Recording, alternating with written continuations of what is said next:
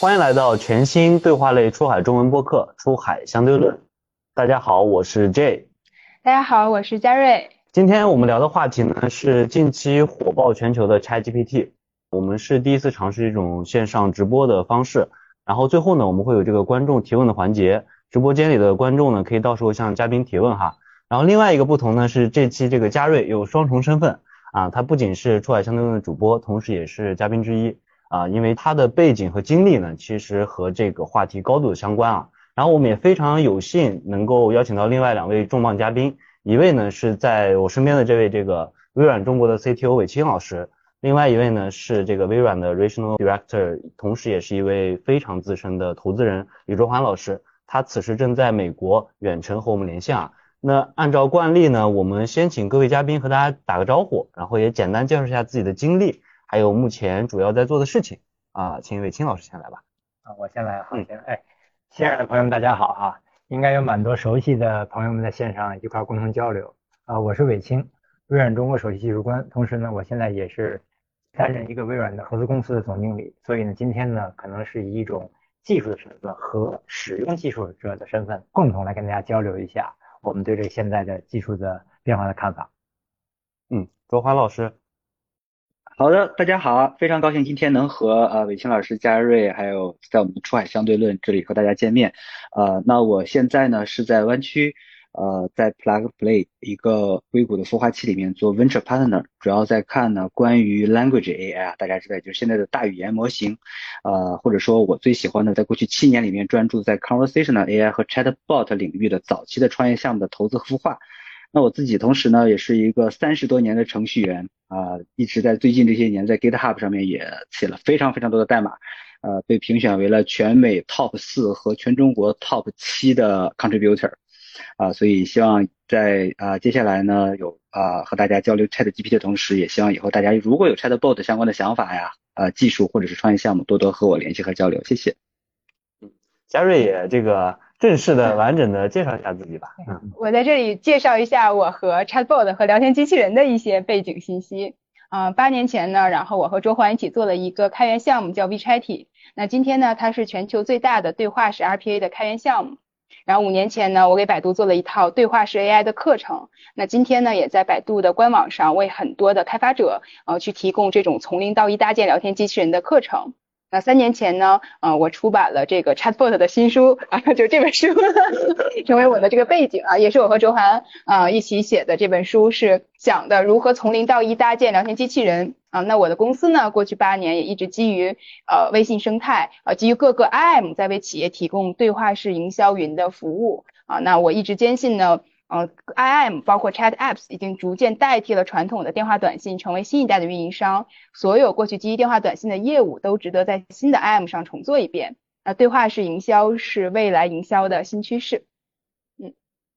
，OK，嗯，毫无疑问啊，这个 Chat GPT 已经成为了全球信息技术产业界的现象级的产品。二零二二年十一月三十号推出之后，仅仅两个月，它在今年一月末的月活用户已经突破了一个亿啊。成为史上用户增长最快的消费级应用程序。根据 World of Engineering 整理的一份达到全球一亿用户所用时间的排名显示呢，Twitter 达到一亿用户用了五年，那 Facebook 用了四年半，Instagram 用了两年半，就连火爆全球的 TikTok 也用了九个月。那三位都是 AI 圈的这个前辈啊，想先问问大家各自这个第一次体验 ChatGPT 时候的这个时间，然后目的以及个人的感受啊，还是请这个韦清老师先来吧。啊，我用这个也是才刚推出来就开始用，去年差不多就十呃十一月份，然后之前的话大家也知道，过去这一两年的话，这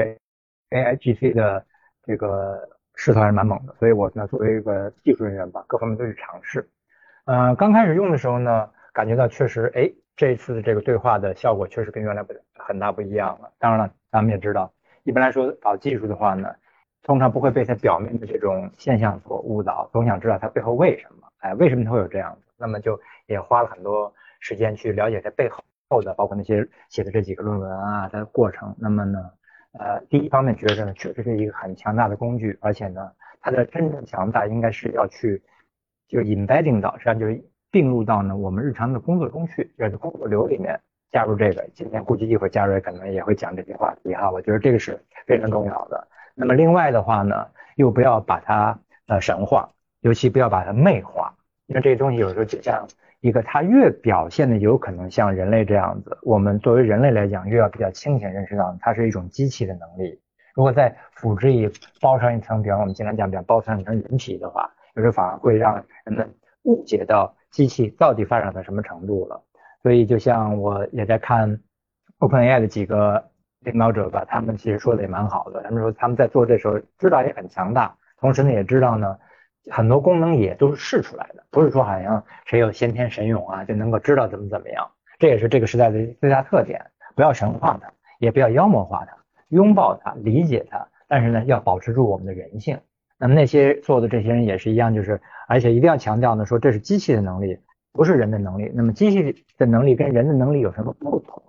其实反而对我们来说，那是一个很大的话题。为什么呢？一会儿可能也展开讲啊，主要就是要确保呢，我认为现在是一个新的人机时代，就是人跟机器那么结合之后，让机器帮助人，人指挥机器，达到它的。结果的最优化，这是我用这几个月的一个特别深刻的体会。一会儿几位老师一块来，咱们可以畅所欲言，一块写。嗯，周华老师。哎，好啊，这个 我其实用 GPT 呃是在什么地方呢？是当时我在美国第一次参加了这个 NIPS 会议啊，大家知道吗？是 Learning 的 NIPS 会议。那去年的十一月底呢，是呃三年疫情之后第一次线下的 NIPS，大概有四万个这个 PhD 去。讲论文，呃，刚巧 Chat GPT 也是在这个时候发布的，呃，我我不知道是故意的还赶巧了。然后给我的印象呢是，呃，就像伟清老师说的，就大家其实啊都弄不明白是为什么它能这么厉害。所以呢，几乎是 Chat GPT 的能力超出了所有的这些 machine learning 的 PhD 这些 researcher 他们的预期，所以每一个人都在非常非常惊讶的讨论这个 Chat GPT 的能力啊。呃，而且我还特别清楚的记得，这个 Chat GPT Open AI 好像没有在 NIPS 上有展台，但是 DeepMind 有。然后呢，DeepMind 发布了他们最新的一个对话的模型。呃，我去他们展台上看了他们的这个 DeepMind 的这个 researcher 很认真的展示之后呢，首先就是说觉得确实它的模型能力非常强啊，比起以前我们看到的强太多了，已经非常非常厉害了。啊，本来其实是挺好的一件事，但是不巧在哪儿？不巧在 Chat GPT 也出来了。然后把他们和 Chat GPT 比起来之后呢，就觉得说，哇，为什么 Chat GPT 这么这么好？然后你这个模型好像很笨的样子，所以我当时印象特别的深。与合成量。所有呃所有的 researcher 都很惊讶啊，所以接下来就进入了这个 Chat GPT 的飞速爆发的时期啊。那当然我后来也听说，其实当时 OpenAI 发布 Chat GPT 可能也是无心插柳啊。那是不是说他们觉得会有这么大的效果，或者说他们在？把这个产品拿给呃互联网用户使用之前，是不是能够发现了这么多 prompt，能起到这么神奇的效果？呃，其实我觉得可能真的没有。但是呢，就好像一个一个一块玉一样啊，它在 OpenAI 做出来之后，没有被发现那么厉害，但是被所有的网民给打磨出来了，呃，成就了今天的 ChatGPT 啊。所以这是我最开始和 ChatGPT 这个相见的感受。嗯贾瑞。嗯，对，然后我相对可能会呃落后一点点，然后大概一月份左右的时候，然后因为最早我知道这个事儿推出来的时候，看了一些文章，然后当时后来因为大家也知道，就是使用上有一些挑战啊，大各种各种门槛儿，然后后来一月份的时候我试了一下啊，然后试了一下，我感觉嗯第一次试的时候感觉还行，就是能聊一些啊，但整体最让我惊讶到的是有一件事儿，就是。就是因为我最近也在申请这个微软的 RD，就是对，然后我在申请 RD 的过程中呢，然后因为我这个时候他不会因为这个把我从 RD 又又给我打回来吧，因为我用这个 ChatGPT 写的，然后 因为当时有一个问题，然后他问，因为 RD 要展示他的领导力嘛。啊，有一个有一个叫如何展示你的领导力，然后有一个问题就是说，你作为公司董事会的成员，然后你为公司做了哪些的贡献，展示你的领导力啊。然后那我是我们公，我肯定是我们公司董事会成员，但是我也不知道这个问题用英文怎么能非常详细的把它表达一下。然后我就去 Google 搜，然后 Google 搜完了以后，大部分内容都是告诉我，我用什么样的方式可以激发我的董事会成员做得更好啊，所有都是这样的问题，这样的内容，然后。我就觉得很难受，然后我就抱着试一试的心态，就用这个 ChatGPT 帮我生成，然后结果他帮我生成一个特别好的一个小作文，就是说我在董事会发挥了什么样的作用，怎么怎么样，做了一些事儿，确实也都做了，只是我不太会把它表达的这么好。啊，所以因为这一次尝试，让我自己个人对 prompt 产生了非常浓厚的兴趣。那个时候，我忽然意识到，我当时在这之前，我去用 Chat GPT 的时候，可能我不太会提问，我不太知道怎么能让它给我一个我想要的答案，所以我才最开始没有那么惊艳。嗯，在这个 Chat GPT 发布之前啊，就是二零二二年的十月三号，这个 Salesforce 的首席科学家、斯坦福大学教授、计算机视觉和机器人学家。Silvio Savaris，他发表了一篇这个现在看来是富有远见的叫博客啊啊，标题是 If you can say it, you can do it: The Age of Conversational AI。呃，翻译成中文呢就是如果你能说，你就能做到，对话是人工智能时代啊。文章发布后不到两个月呢，ChatGPT 横空出世啊，让大家感受到了它强大的知识整合和这个内容生成能力，只需要通过非常简单的对话就可以完成之前可能这个十分复杂的工作啊。然后这个文章中举了一个例子啊。就要想象一下，大家也可以想象一下，现在你正身处在一个宇宙飞船的驾驶舱里面，那你现在眼前的画面可能是说，哎，你根据之前的这个科幻小说或者是一些影视作品的描述，哎，想到一排排闪烁的灯光啊，呃，闪亮的按钮啊，以及充满着发光数字和跳动着曲线的屏幕，对吧？但是 Silvio 认为这并不一定是先进技术的标志啊，呃，请大家重重新想象一下，假如你现在面前是一个全景的视野。你只需要呃喊一声叫，比如说带我去土星啊，不需要任何的开关和按钮，那这个飞船就会给你回应，然后包括你可以有的这个路线的选择啊，中间可能遇到的风景等等，然后你确认之后，你只要说一句出发，那你的土星旅程就此开始了啊。然后文章之中还举了几个点让我印象非非常深刻啊，他是这么说的，第一句是最好的工具不是因为功能强大且易于使用。而是因为它们易于使用而强大。第二句是，呃，对话看似平淡无奇，但它是我们人类最通用的技能之一啊。第三句是，呃，仅仅一两句话，整个项目就已经启动一个从头开始建立的新想法，它的细节已经准备好了。那让我感觉这似乎就是我们在体验 ChatGPT 时候所感受到的啊。ChatGPT 出现之后呢，对话式 AI 似乎已经进入了这个拐点，开始被大家更广泛的使用和接受，还有认可。那三位都是。啊，人工智能领域以及这个对话式 AI 一线的前辈啊，想问一下各位，就是你们认为对话式人工智能时代是不是真的来临了，以及它是否就代表 AI 的未来趋势？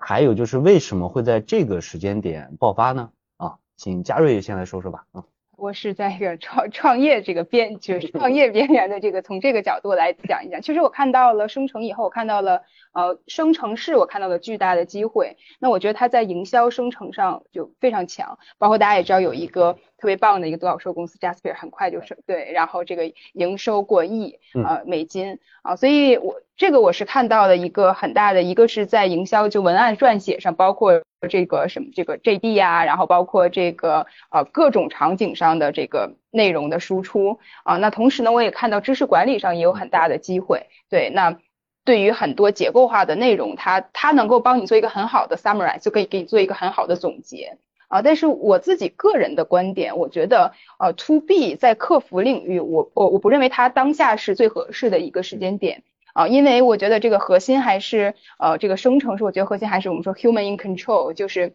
一定是保证它的输出是对的啊。因为生成式 AI 呢，它以输出为导向，但是客户客服的场景呢，通常我认为它以结果为导向。那比如 ChatGPT 呢，可以帮你生成一个化妆品品牌的设计广告语，但是它不会告诉你哪一个广告语更有效啊，那需要人去做评估，说哪一个更好。啊，那这个之间的这个这个沟通它也是单向的。那客服场景它包括我们自己也在尝试生成，就是前一阵我们说生成这个某一个饮料品牌的一个广告语，我已经告诉他了，它的价格是十九块九，然后告诉他完了以后，让他再生成着生成着，那它就变成了九块九，他会改，然后我再我再再引导他，我说不对，我告诉你是十九块九的，哦，我说错了，然后是十九块九。那我们可以想象一下，如果在真实的客服场景上。明明是一百块的东西，他说成了一千块，那这个这个结果是谁来承担呢？那我相信 to B 的企业，B 端企业可能不太能够承担好这个事情啊。但是换句话说，其实我觉得 ChatGPT 直接拿来去做这个客服场景，我个人的观点可能不太合适。但是可以通过一些工程化的手段来做一个辅助。那比如个举个例子，那比如说，呃，我们最近也在做一些这样的尝试啊。那当他问到一些问题的的时候，ChatGPT 可以生成一些内容和我已有的答案做一个匹配，那做一个相似性的匹配。那如果他和我的答案相似性比较高，我就把我的这个答案推给他。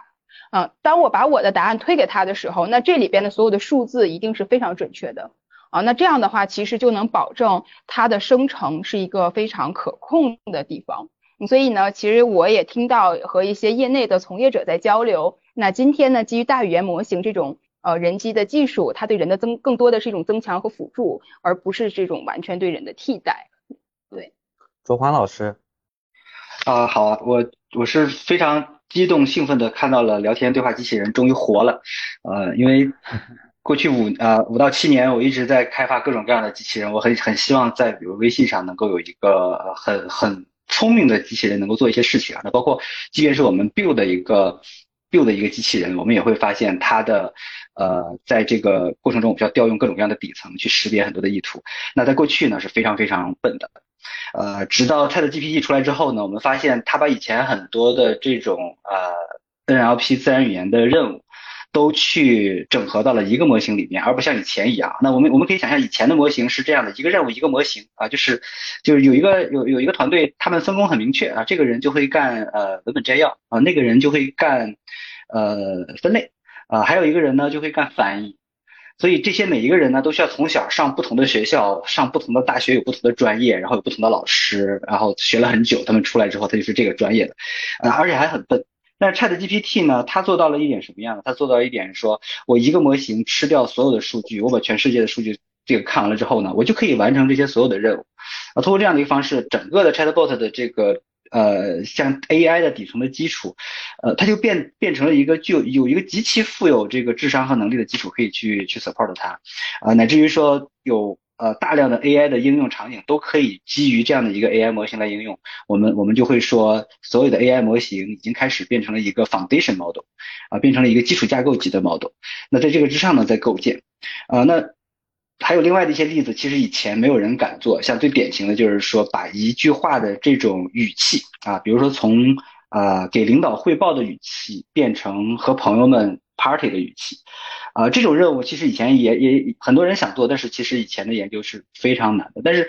呃，到了 ChatGPT 这里，我们会发现说，哦，好像好像他就没有人告诉他怎么做，他就自己就学会了。譬如说，我们可以让他讲一句说，我们我们给他写一个对一个人的评论，然后我们可以跟他讲说，请把这个评论改的这个严厉一点，他就会给你一个很严厉的。你给他说我给他改的呃柔和一点，他就给你一个柔和的版本啊，这是非常聪明。所以，所以我是真的觉得呃。Chat GPT 让我们看到了 AGI 的曙光，通用人工智能已经来到了，而典型的这个呃研究研究人员发现它的里程是是是 Chat GPT 这种模型，它的特点是它的模型超过了这个一百个 billion 的这个参数量啊，那么当这个模型超过一百个 billion 的参数量呢，它就达到了一种我们叫做涌现的智商啊，就是就是它本来很笨，但是因为它量太大了，呃堆到一百个 billion 之后呢，就叫一种涌现的现象，就变得很聪明。啊，所以我是非常非常兴奋，我相信接下来的大量的机会都会存在于像 ChatGPT 这样的 AGI 的这个 Model Foundation 上啊，我们的 AI 成为了一个 Foundation，那么会有更多的 Startup 可以有更多的商业机会去 build 出来更有价值的应用啊，这样子。对，就是感觉到这个叫大力出奇迹这种感觉，嗯，然后请那个伟清老师也来说说自己的想法。对，首先我觉得刚才讲的特别好哈，那么。我自己来讲呢，首先我过去这几年嘛，我也想跟大家分享一下我花的精力在哪些方面。第一呢，当然是不断的去呃跟随这个人工智能领域的发展，那么就是了解它到底是怎么回事。第二呢，是考虑怎么能让它用起来，但变成从有到用。那么第三呢，我又花了很多精力去了解一下脑神经科学的进展，就是了解人是怎么回事。也正是因为这三方面的这种投入呢，我想跟大家分享两个话题哈。一个就是说，在这一轮的以 ChatGPT 为代表的人工智能的这种进步，比方不管说是 AIGC 还是 AGI 的话，它的背后是什么呢？我觉着我目前的总结哈，我觉着可能我们是呃高估了知识的复杂度，人类知识的复杂度，但是呢又低估了人类思想的深刻度。为什么这么说呢？因为我觉得这个这次的大模型，所以刚才我也特别同意周环的观点啊，就这其实咱们应该不要停留在 ChatGPT，ChatGPT 它只是按照微软研究院那些科学家讲的话呢，它也只是一个 foundation model 基础模型的一个实例，一个 instance。嗯，那么也就是说呢，咱们搞技术都知道，当它 instant 涌现出一个 ChatGPT 呢，我们最好大概率相信的话，那些真正搞科研的这批科学家和工程师的话呢，他们早已经 move on 了，往下走了。也就是说，某种意义来讲，在 ChatGPT 这个领域的技术呢，它已经 game over 了，已经结束了。但是呢，会往下走。那也就往下看呢，冰山一角的这个角一角是 ChatGPT，底下呢，我们当然可以称之为 GPT 啊、一二三这种模型。那么再往下。又可以看到是一个 foundation model 基础模型。那么再往下，我觉着呢，还是要回到最基本的，不管是 transformer，还是包括原来的这个语言模型和整个的 NLP 里面的概念。也就是说呢，它不管怎么长出来的话，由于它的数据量太大了，那么加上模型很大的话呢，它的这种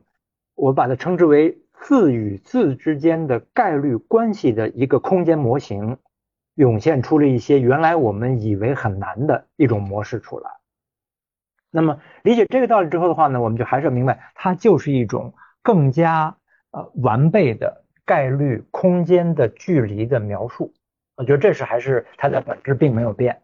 那么，那么 ChatGPT 的话，它是也就是说呢，这个模型的话，由于它足够大了，把记忆解决，就把知识的记忆解决了。然后呢，又通过 ChatGPT 这种方式的话呢，把它又能够调用出来。呃，我是认为呢，到此打住了，因为它没法产生更多的知识。那么为什么它会给给我们一些感觉呢？就像这在这个创新领域哈，我特别用愿意用这个 GPL，可能也是周华，你现在湾区那边的话，那个 Pasadena 对吧？这个 Caltech 后面那个 GPL 实验室的首席工程师一直说的，就詹春丽一直说的，说 Integration is also innovation。就是说，这个排列组合完之后也是一种创新。那么，我认为大概率事件的话，它这模型背后呢，就是把海量的知识把它记忆下来之后，通过这个调取的话呢排列组合呢，产生出了很多我们认为比较新颖的，但实际上呢，还是没有跨越出这个知识库的边界。而人类的思想呢，我们是大概率事件是可以跨出这个边界的。所以刚才讲了，就第一个问题就是机器怎么去用，我们要用它这种知识的能力。但是第二个问题就更加严严峻的挑战，对我们来说就是如何保持人的思想的深刻性，就是反而呢是让机器把这种知识的存储和基础使用呢让机器去做，但人的思想，人何以为人去思想？这呢是我现在也在花很多精力在去研究的话题，就是包括在教育领域啊，包括在进一步培训机器的领域和人怎么样更用好机器领域的话呢？要守住人最擅长的什么？可能刚刚嘉瑞讲的就是这个 prompt engineering。其实你发现没有，这个 prompt 就是人的主观能动性。嗯，在了解了这个机器的特点之后，对它的一种更更大利用。而这个 prompt engineering 其实是人的主观能动性在里面的。所以我觉得正是这样的话呢，是人机的双方面都要有全方位的发展，不能只顾一面，而是全方位的。对我特别同意您刚刚讲到，一个是 prompt engineer，然后还有一个刚刚讲到说在教育领域。我前两天正好也在，因为我们服务了很多在线教育公司，然后我们正好在我们句子句子最近花了很多力气在 ChatGPT 上，然后正好就和这家非常头部的在线教育公司 CTO 聊到这个事儿，说在在线教育领域的一个应用。嗯。那现在我们都知道有很多做少儿编程。嗯。那少儿编程对于小孩来讲，学教的是什么？教他的是这种逻辑。嗯。啊，教他的这种数理结构。那我觉得其实这是我自己的一个观点哈，我觉得其实可能从小要教他是 prompt。核心是如何提问，嗯，其实我觉得可能在包括我，我觉得我在整个成长的过程中一直没有，就是后面才一点点学习到如何提问。其实当你学会提一个好问题的时候，可能你就能达到答案，或者是找到了如何去找到这个问题答案的方法。那这个其实是我觉得从小就应该去培养的。那我觉得这个是在教育领域也是一个非常有。有有有意义的一件事情，对，忽然就是顺着这个魏青老师说的。这太好了，我我想再加一点，要么周华你那边有，这个话题咱先别往下走，还有什么要补充的吗？呃，我觉得我我也是有一个感觉，我前两天说，就是现在所有的使用 AI 的这些开发者和创业者，都在学习成为呃幼教老师和小学老师。啊，他都在尽可能的哄着 Chat GPT，然后用各种各样的引导词，然后诱导他，比如说，呃，问一个问题说，你看要分四步啊，第一步呢要把这两个放在一起，第二步把这两个放在一起，第三步呢把他们两个加起来，所以第四步你等到这个，这个就是那个叫 sort of chain。那所有他们这些其实都是我相信是幼教老师和小学的小同小朋友们要学的，我就觉得真的是人类现在在把这个 AI 模型当做小朋友在养。对。我想就再加上补充一点，也是刚才嘉瑞说的，我的特别感同身受什么呢？就是我在二十多年前啊，在跟一个就是去当时是去日本做那程序员的一个朋友聊天哈，他说他的这个还是蛮受震撼。他说他在那个他的那组织里面哈，中间的比他更高，他是程序员，他的那个能力很强的，但是中间有一层呢叫写这个伪代码的。嗯。那么当时给我印象特别深，因为伪代码咱们大家都知道，其实你写伪代码的话呢。是不用关注语言的细节，而且呢，也不用担心这写这段语言的话呢，是不是编译能通过？你只需要把逻辑写清楚就行了。然后会有程序员按照你写的这个逻辑伪代码写出，不管是 C 啊、C 加加、C Sharp、Java 这些这个 JavaScript 这些代码出来，让它保证它编译能通过。这点我觉着在 ChatGPT 代表的这类大模型产生的这种语言能力上的话呢，是你刚才说的这个怎么问问题，还有什么呢？如何能够更加逻辑的描述这个问题，或描描述你想做的？那么具体这件事做，大概率事件的机器能帮你来做。所以对于事物的描述，有点类似于包括像学计算思维。那么现在大家很多人想的计算思维就是要编程，我觉得这个呢，有可能反而会耽误孩子的时间，因为大家学程序就知道，你你要这样编程让它编译通过的话，那还是有一段距离的，对吧？如果你把这个逻辑概念写出来，写出伪代码了。那么 ChatGPT 能够理解你要做的事情，它就帮你来做了。我前段时间曾经做过一个实实验，让我确实呢，我还觉得很蛮惊讶的。因为这个计算机语言是相对来讲逻辑比较完备的，歧义比较少。我就问了很简单一句话，我说呢，请用 C 用 Relib 来写画一个 Mandelbrot 的这个那个复杂性图形，它出的这个这个代码哈，一个字都不用改。中间只是有一个函数是要做这个一个比对，它那个 C 的原生库没带，我没有用 MathLab，只用一个 C 标准标准库和这个这个 Relive 啊，他就我就问我就诚心我就想说，那这个函数帮我怎么写？五个五个变量放进去之后的话呢，写这很小的函数，我把这两个一加起来之后的话，直接画出 Mandelbrot 图。那你想一下，咱们都有数了，如果要理解 Mandelbrot 的这个概念，并把它画出来的话。首先，当然又是用 C，得懂 C，还要得懂一些什么 point 啊，然后保函数，还得懂实数、虚数，还得懂递归，对吧？还呃还要得懂这个复杂性科学，才能把那张图画出来。结果这个话呢，我只要把它描述很清楚，我说，请用 C 使用 Relib 画一个 Mandelbrot 图，就画出来了。这这这，我觉得这个太太神奇了。就是前两天我也试了一下，也是说编程，那我就让他去，就是当然就我跟他讲的就是让他去做一个这个呃背包问题的弹性算法，啊，然后整个的实现逻辑，然后就实现的非常非常的清楚。那这个其实包括去刷一些 LeetCode 的题啊，那其实核心我把问题描述清楚，然后他告诉我了解题思路，然后紧接着我再再再来一句说，那你用 Python 帮我实现，他整个代码就实现了。所以这个其实也是顺着伟霆老师说的，就是包括这个啊，Sam Altman 就是这个这个 OpenAI 的这个创始人，他在 Twitter 上也说过，说 Prompt Engineer 是一个非常 amazing，就是非常呃让人惊讶的，就非常棒的一个职位。然后他说，在做 ChatGPT 里边用 Prompt，本质上他在做的事儿就是通过自然语言的方式去编程。我觉得这个确实是。所以这就是就我们可能有可能对于人来讲，过于高估我们对知识的掌握的能力了。那么同时的话呢，反而是打开的一些新门是什么呢？是知识可能没那么复杂，靠海量的记忆和这个涌现能产生出它的一定功能。但反而人类要开始可仔细考虑，就我们的这个思想能力和这种思想的深刻度，那可能是我们需要在解决了知识由机器来帮我们来记忆、收集、使用的前提下，人类要反而要往下再走一步。嗯，确实这也是一个蛮深刻的话题。嗯，好。我们说回来哈，我们 对，我们进入下一个话题啊，因为下一个话题其实这个我相信很多人都会很关注，和这个颠覆式创新有关。我们都知道这个 Google 啊，目前占据了大概百分之九十的搜索市场份额，二一年巅峰的时候市值两万亿美金，是绝对的搜索霸主啊。二零二二年，Google 的整个广告部门收入呢，达到了两千两百四十亿美金，占它所有收入的百分之七十九。而 ChatGPT 的火爆呢，以及近期大家都在谈论啊，这个 ChatGPT 是否会颠覆搜索引擎这样的问题，好像都在告诉我们，这个 ChatGPT 以及背后的生成式 AI 代表的是颠覆式创新，而不是渐进式创新啊。因为聊天机器人不需要去点击嘛，所以它颠覆了传统的这种按点击量付费的这种搜索广告的商业模式。那颠覆创新也简单这个说一下啊，就是它是由这个已故的哈佛商学院教授克里斯坦森啊教授他提出来的。简单来说就是啊，颠覆性的技术和产品在主流市场上的表现可能现在还不如这个成熟产品，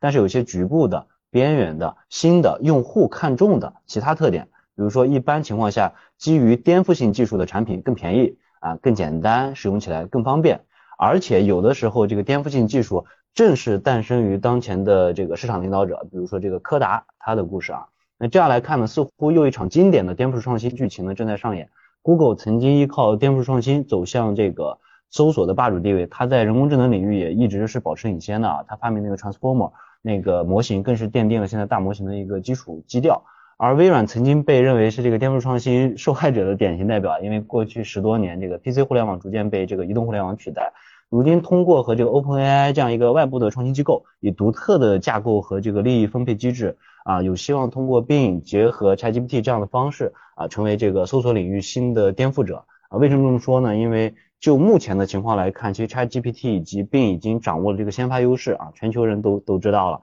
而且它把这个数据飞轮啊转转起来了。但是 Google 在二零二一年公布它的另一个模型叫 Lambda 的时候，其实它的参数级别还有相关的能力。明显不低于甚至高于当时的 GPT 三啊，但是他却迟迟不敢公测这个效果啊。包括去年大家应该有印象，有一个 Lambda 的工程师，他说，就他跟 Lambda 对话的时候，觉得 Lambda 产生了感知和个人意识。然后后来这个新闻就不了了之了啊。相关人士表示呢，Google 就是因为作为这个市场领导者，害怕出现失误，从而引发公众的不信任和股价的下滑啊。当然我们说回来，这个 Google 肯定并不一定啊，注此。呃，注定这个就此衰落啊！虽然前段时间它发布那个 Bard 有一点点小问题，但我们都知道 Google 在人工智能方面的实力远远不止如此，而且 Google 还有它的云计算，包括它的 YouTube 的主导地位依然在不断的强化，它的搜索业务似乎已经到达了顶峰，但是依然有分配的现金流和这个海量的利润啊。那那个马克吐温说呢，叫历史不会重复，但是会押韵，因为三位不仅有这个人工智能的背景，相相信这个观众也都能看出来。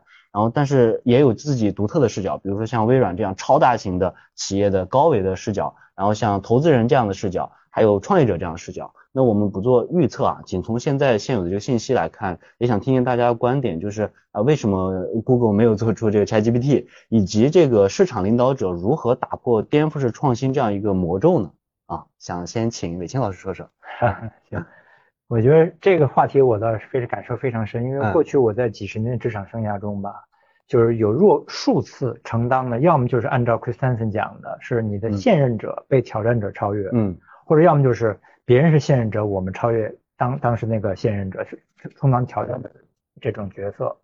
那么感受其实非常深的。您刚才说的特别重要一点什么呢？我觉得这个现任者啊他叫做 incumbent，嗯嗯，他有时候呢会不理解。现任者本身啊，他就是要被挑战的，嗯，也就是说呢，他现任者他应该是默认的默认值，就是要被人拉下来。但很多现任者的话呢，会把自己当成是 market leader，嗯，所以这点的话，我倒觉得微软这方面其实感受还是非常深的。我印象特别深的就是萨提刚刚做 CEO 的时候，我这个故事经常跟很多人交流哈。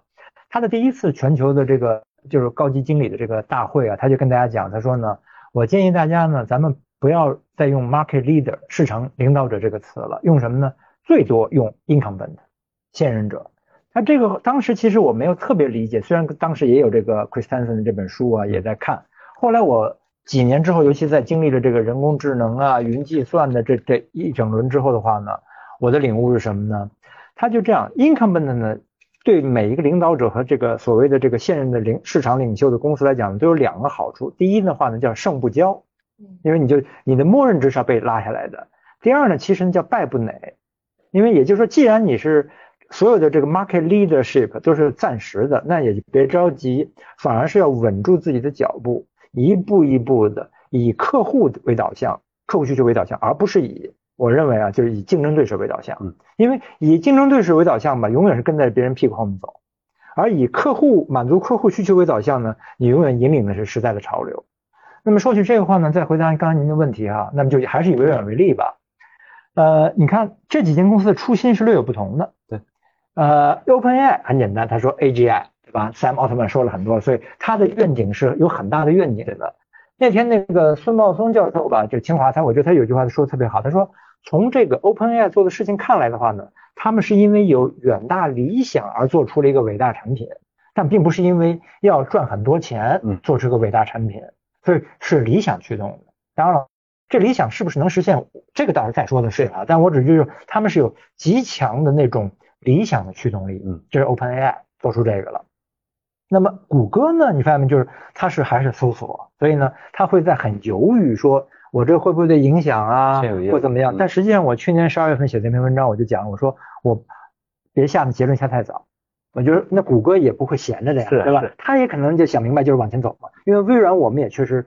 这么翻过身来的。那你看微软的话呢，做的就也是很有它的章法是什么呢？它是把这些能力利用到啊，就刚才我说嵌入到它现有产品，嗯，在 Bing 里面，在 Teams 里面，前几天刚刚宣布的在 Dynamics 三六五，我觉得那个就是微软的一个最大特点。其实这个工就是工具，不要把它神化成什么，哎呀，就怎么人类又进入什么新的时代了？我觉得少来这种宏大叙事，宏大叙事没什么意义的。它就是有这么一个功能，而且呢，一定不是。最后一个伟大功能也不是第一个伟大功能，它就是历史长河中的一个小小的小泡罢了。哎，把它用完，不要神化它，用到里面。所以你看，我现在在用 Teams，那个所有的会议的这个就是那个就是这个记录就不用做，它自动就做出来了。哎，就用了 ChatGPT 的这种这个抽这个提取功能，对吧？然后 Dynamics 呃知道了客户的这个需求，自动写一份客户邮件能做了。这个在我看来，就是微软这样的着重于 productivity 生产力公司，在这个巨变时代，它所当取的这种初心，就是工具拿来之后，啪放到一个流程的，比方 C R 呃 E R M 呃呃 E R P C R M 啊这些 O A 里面，然后呢干什么呢？是让消费者得利，得到更高的好处。所以你能看到这个确实也蛮令人感慨的。但是确实有个结论什么呢？作为 incumbent 的现任者。如果真以为市场领袖是定态的，而不是说市场领袖的使命就是要被人拉下来，哎，这就会很麻烦。对我，我特别有一个感触，就是我对于，就是我听到韦青老师说的这个，我对竞争，我觉得是一个特别好的一个解读。其实啊，因为我自己也一直在创业嘛，然后关于关于这个，其实时刻你都会面临竞争。那其实更多的点是在于，我们是不是持续在创造价值，我们持续是不是在为客户寻找更优的解决方案？这本质上是一种非常伟大的创新力量。而这种创新力量，我觉得是推动整个行业和人类的进步在往前去推动的。嗯，好，周周华老师。啊，我想补充一个，我觉得我一直有一个观点，OpenAI 推出这个 ChatGPT，呃，除了他们很厉害，像伟清老师说，他们有理想，啊，当然他们也很厉害。啊，但是有另外一个角度，就是这是这也是整个的这个社会，包括 Google、呃呃 Facebook、Nvidia、微软，大家一起共同去探索的一个结果。呃，因为说实话，我我我我感觉在它推出之前，其实整个行业界是不太清楚知道大力出奇迹能出成什么样的，所以呃大家分别在不同的路上在进行前面的探索。呃，但是因为呃可能比如 Google 它的产品业务线比较长，它做了很多很多的东西，所以虽然 Transformer 他们做出来之后，但他们并没有。这条路上去一一条路这个 all in 去聚焦到极致去做，但是 OpenAI 它就选择了一个说，比如他以前也做了很多呃这个其他的方方面面的 AGI 打游戏啊等等，但后来他大量的资源，包括微软给他的所有的资源，他都拿来训练这个大语言模型，而在他训练成功之前，大家并不知道能达到如此好的效果。啊，譬如说，一直到现在，可能在在 Facebook 还有一篇论文啊，我听说这个这个论文就是专门研究如何复现 ChatGPT，啊，但是呢，发布的时候呢，因为它没有复现成功，所以这篇论文主要的 contribution 就是说我告诉大家怎么样复现 ChatGPT 是复现不出来的啊，所以这个给出了很多错误的例子啊。那其实我我觉得这个反过来看，ChatGPT 的出现，真的就是整个社会大家一起的一些 researcher 尝试了各种各样的路，摸摸着黑前进，摸着石头过河，哎。刚好 Chat OpenAI 摸到了这个 通往 AGI 的第一条路，啊，这是我觉得第一点。那第二点，我我相信这个会很快就能够赶得上，比如 Google 可能很快就有一个和 ChatGPT 同样级别的模型出来啊。那我根据内部的消息，大概在三月中旬它就会 release，呃，API 大概四月份就之前就可以能拿得到啊。然后我也知道 NVIDIA 三月二十四号的会上就就发布了一个开源的项目，它讲的就是说如何用一千零二十四块 A 一百就能够复现一个一百七十五个 billion 的 ChatGPT 这样的模型啊，而且给你训练好啊。那他把这个 open source 之后，我相信他的卡会卖得更好，但是也会打开一扇大门，让所有的人在使用这个 ChatGPT 的这种 AI 的能力上面都开始。是所有的所有的大公司，甚至一些中型的公司都有机会步入到 AGI 的这个训练模型的这条路上面来，啊，所以我想分享这样的一个观点给大家。嗯嗯，嘉瑞也来说说。嗯，对，对，因为我们聊到这个，对我也特别，我卓涵刚才有一个观点和我我和他观点是非常像的。其实整体这是一个人类共同的智慧的结晶啊。那包括我们说 Chat GPT，包括说 GPT 的 T 是什么？T 就 Transformer，那 Transformer 是 Google 提出来的。包括我研究 prompt 以后，我会发现 prompt 有一个特别火的一个说法，就叫做 chain of prompt，也是二零二零二二零二二年的时候，由 Google 大脑的团队的人来在论文里边提出来的，是怎么去通过呃这个中间就持续的提问，然后中间方法把它拆的越来越细，然后最后达到一个最好的效果。那我们会发现，其实今天我们说的所有的 ChatGPT 周围的东西，好多都离不开 Google 的影子。那很难说到底是谁在做颠覆式创新，或者说或者说我觉得，包括像周环刚才的观点，其实这个所谓的这个颠覆创颠覆式创新，可能它不是由一家公司来完成的啊。包括其实我们经常会举一个例子，说五个馒头的故事。那就是我吃了五个馒头，那其实我前四个馒头就吃完了，我吃第五个馒头饱了，但我能不能不吃前四个馒头？那这是不可能的啊！所以这个其实是呃，不是谁颠覆了谁？那我们今天看到它还真的是人类共同智慧的结晶。那包括其实整个在通往整个 AGI 的路上啊，有一点像伟清老师说的，这种人类就是这种理想啊，理想驱动特别特别的重要。那为什么 OpenAI 能够做出这样的理想驱动？那比如说，我就特别愿意举一个例子，那就是。那哥伦布发现新大陆的例子，那哥伦布至死都觉得他找到的是印度啊，但正是因为他觉得他找到的是印度，即使他找到的不是印度，这件事儿也有一个非常大的一个时代的意义和价值，而这件事本质就是一个理想驱动的啊，并且推动人类社会进步的这样的一件事情。对，对，嗯，咱们进入下一个话题啊，那个 ChatGPT 爆火之后呢，呃，比尔盖茨他曾公开强调，像 ChatGPT 这样的人工智能。与个人电脑、互联网同等重要。Elon Musk 用完之后直接直呼好到吓人啊！我们离强大到危险的 AI 不远了。那英伟达的 CEO 黄仁勋呢，也在呃近期表示，这个 ChatGPT 是人工智能产业发展的 iPhone 时刻。我们知道，二零零七年这个 iPhone 诞生啊，十年之后，整个互联网生态发生了巨大的变化，iPhone 上长出了各种各样的应用。这十年间呢，全球诞生了非常多的独角兽，千亿甚至万亿美金级的公司。啊，这些公司在 iPhone 出现之前，很多都是不存在的，或者是很多都是从一个呃小车库、小作坊慢慢成长起来的。最近我发现，尤其是在这个中国市场啊，之前这个 TMT 投资人啊，大家纷纷这个跃跃欲试啊，因为过去几年他们可能要么没有什么项目可以投，要么转去看这个消费啊、硬科技啊，甚至是这个元宇宙啊这些呃新兴的一些行业啊。对，呃，目前有一个说法，就是在投资人圈，就是说由 ChatGPT 引发的人工智能革命呢。可能可以让他们再干十五年啊，甚至更久啊！也想问问大家是不是同意这样的说法，就是 ChatGPT 代表 iPhone 时刻降临，那 TMT 投资人还能再干十五年啊？这个话题要不请那个周华老师先来回答一下啊？投资人的代表，我是完全我是完完全全的 AI believer，所以我呃觉得十五年说少了，因为。呃，iPhone Moment 这个事情，这是这是一个显然的事情啊，至少呃，大家可以想象得到，当出现了一个新的 iPhone 平台，我们所有的呃应用在上面做的时候，都会产生一个就是，呃，它的基础能力已经完完全全被达到完美，那你只需要去解决上面的一些具体应用场景，而现在的这种呃 A A G I 的这种呃 AI 的 Foundation Model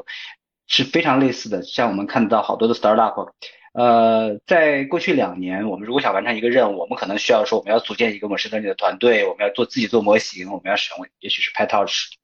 呃 TensorFlow 或者是 JAX 之类的。呃，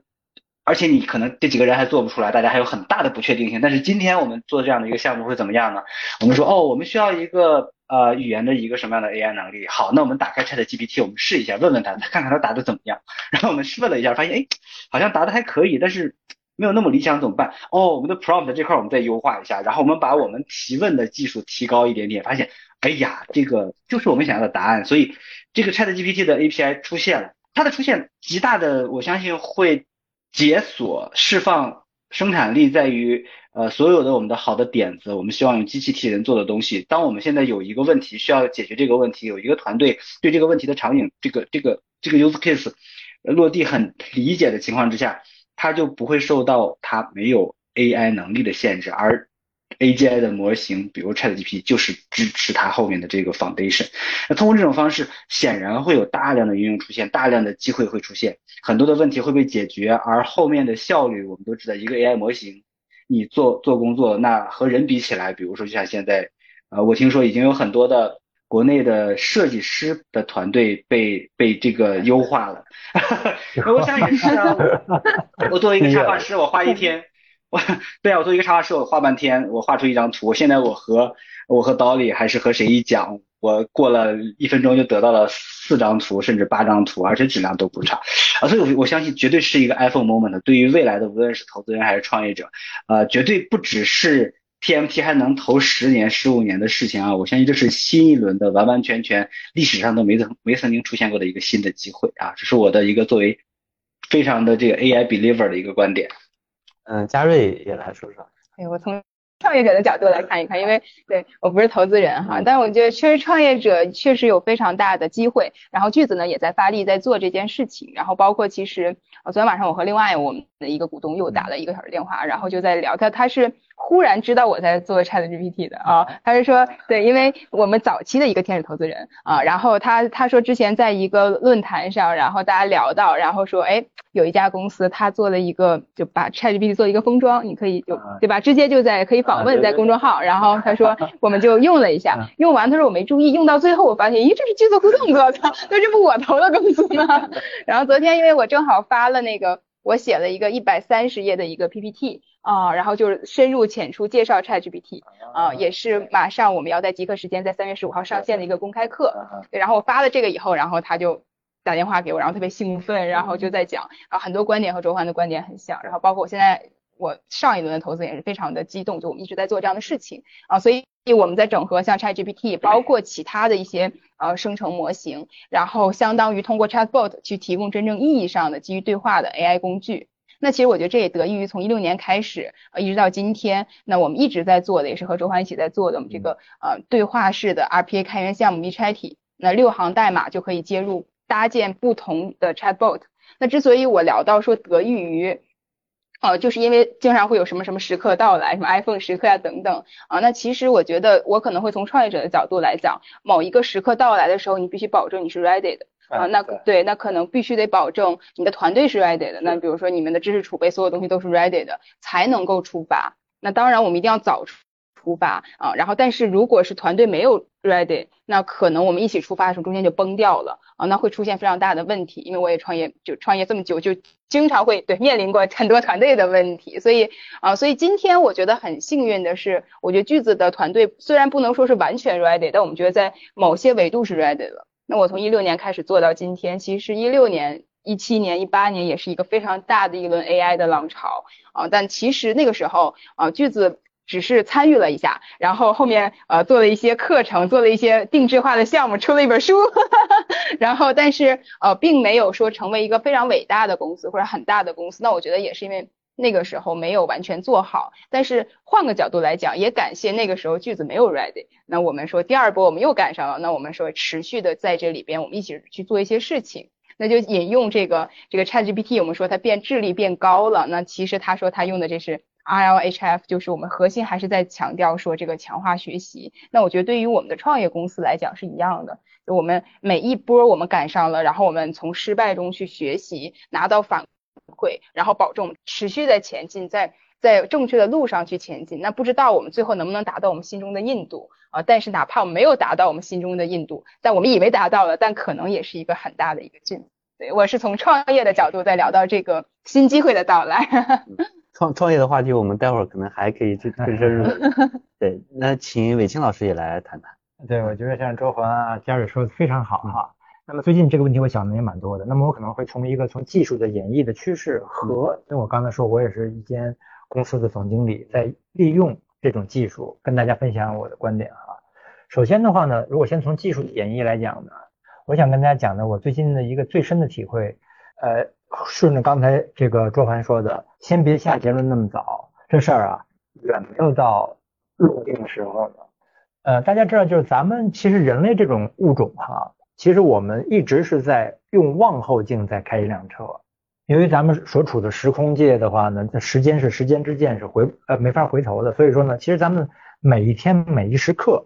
其实都不知道会发生什么。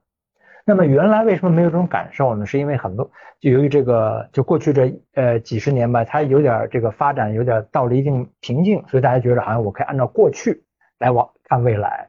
那么就会有什么。这个时代那个时代又说什么互联网啊什么，就是有点那个前无古人后无来者。但我想跟大家讲的话呢，每一个时代都既不是前无古人，也不是后无来者。那么由于我们是用望后镜看开车的，所以我是这几年受到这个复杂性科学，包括有一个叫 David Snowden 他发明的这个肯尼文框架，就是复杂性科学在有一句话我特别认同，说呢，他说呢，在这个巨变时代，复杂性时代。只需要把大致方向定好就行了，千万别定那个 end point 终点，没有用的，就是有点类似于叫摸着石头过河，但是呢，它又得过河，对吧？但在这情况下的话呢，我给大家先提一个名词哈，为大家想一想，这一轮会不会是再一轮的劲儿叫什么叫文艺复兴 Renaissance？为什么这么说呢？咱们过去这几百年看起来好像是有什么工业革命啊，有科学革命啊，它的本质跟原来有什么不同？是过去这几百年的话，信息由纸原来是就很少的纸手抄本变成纸张印刷、古登版印刷机之后呢，带来了信息的某种力量是泛滥，造成什么呢？造成了一次的叫知识的平权，就权力平等。这是在十五世纪发生的。在十五世纪之前是什么呢？世界的所有的正确的价值观是由僧侣、国王。和贵族来定义的。那么过去六百年的话呢，就开始由科学家、科技平权，哎哎，由这个资本家，当然由政治家来跟大家讲说什么是对，什么是错的。包括现在，你比如现在流行吃素啊、跑步啊、健身啊，其实这都是有人告诉你得这么做的。如果有人跟你说是以胖为美的话，你会发现大家都觉得胖是好的，对吧？那么这一轮的话呢，实际上真正的引子呢，我觉得还是要回到麦克卢汉和鲍德里亚他们那个时代。他们发现呢，当这个知人类的知识，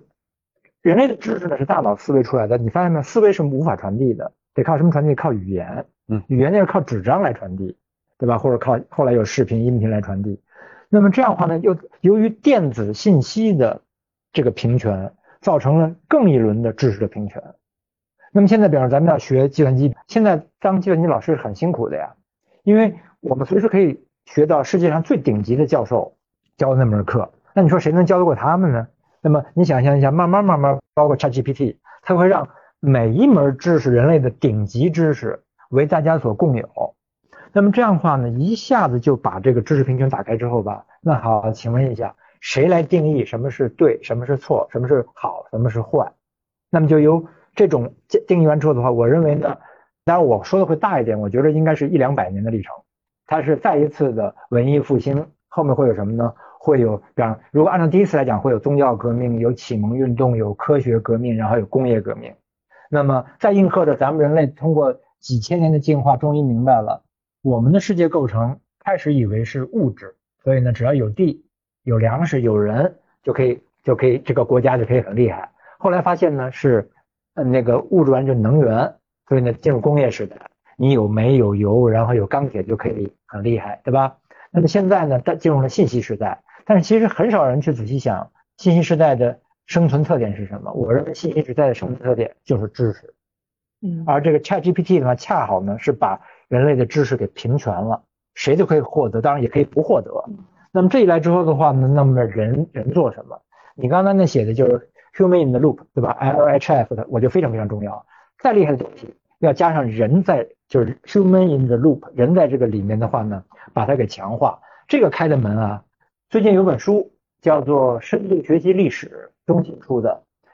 它里面就也是一样，它的扉页呢也是跟这个去年那本书叫《主权个人》相呼应的，都又用了这个叫做《阿卡迪亚》这本戏。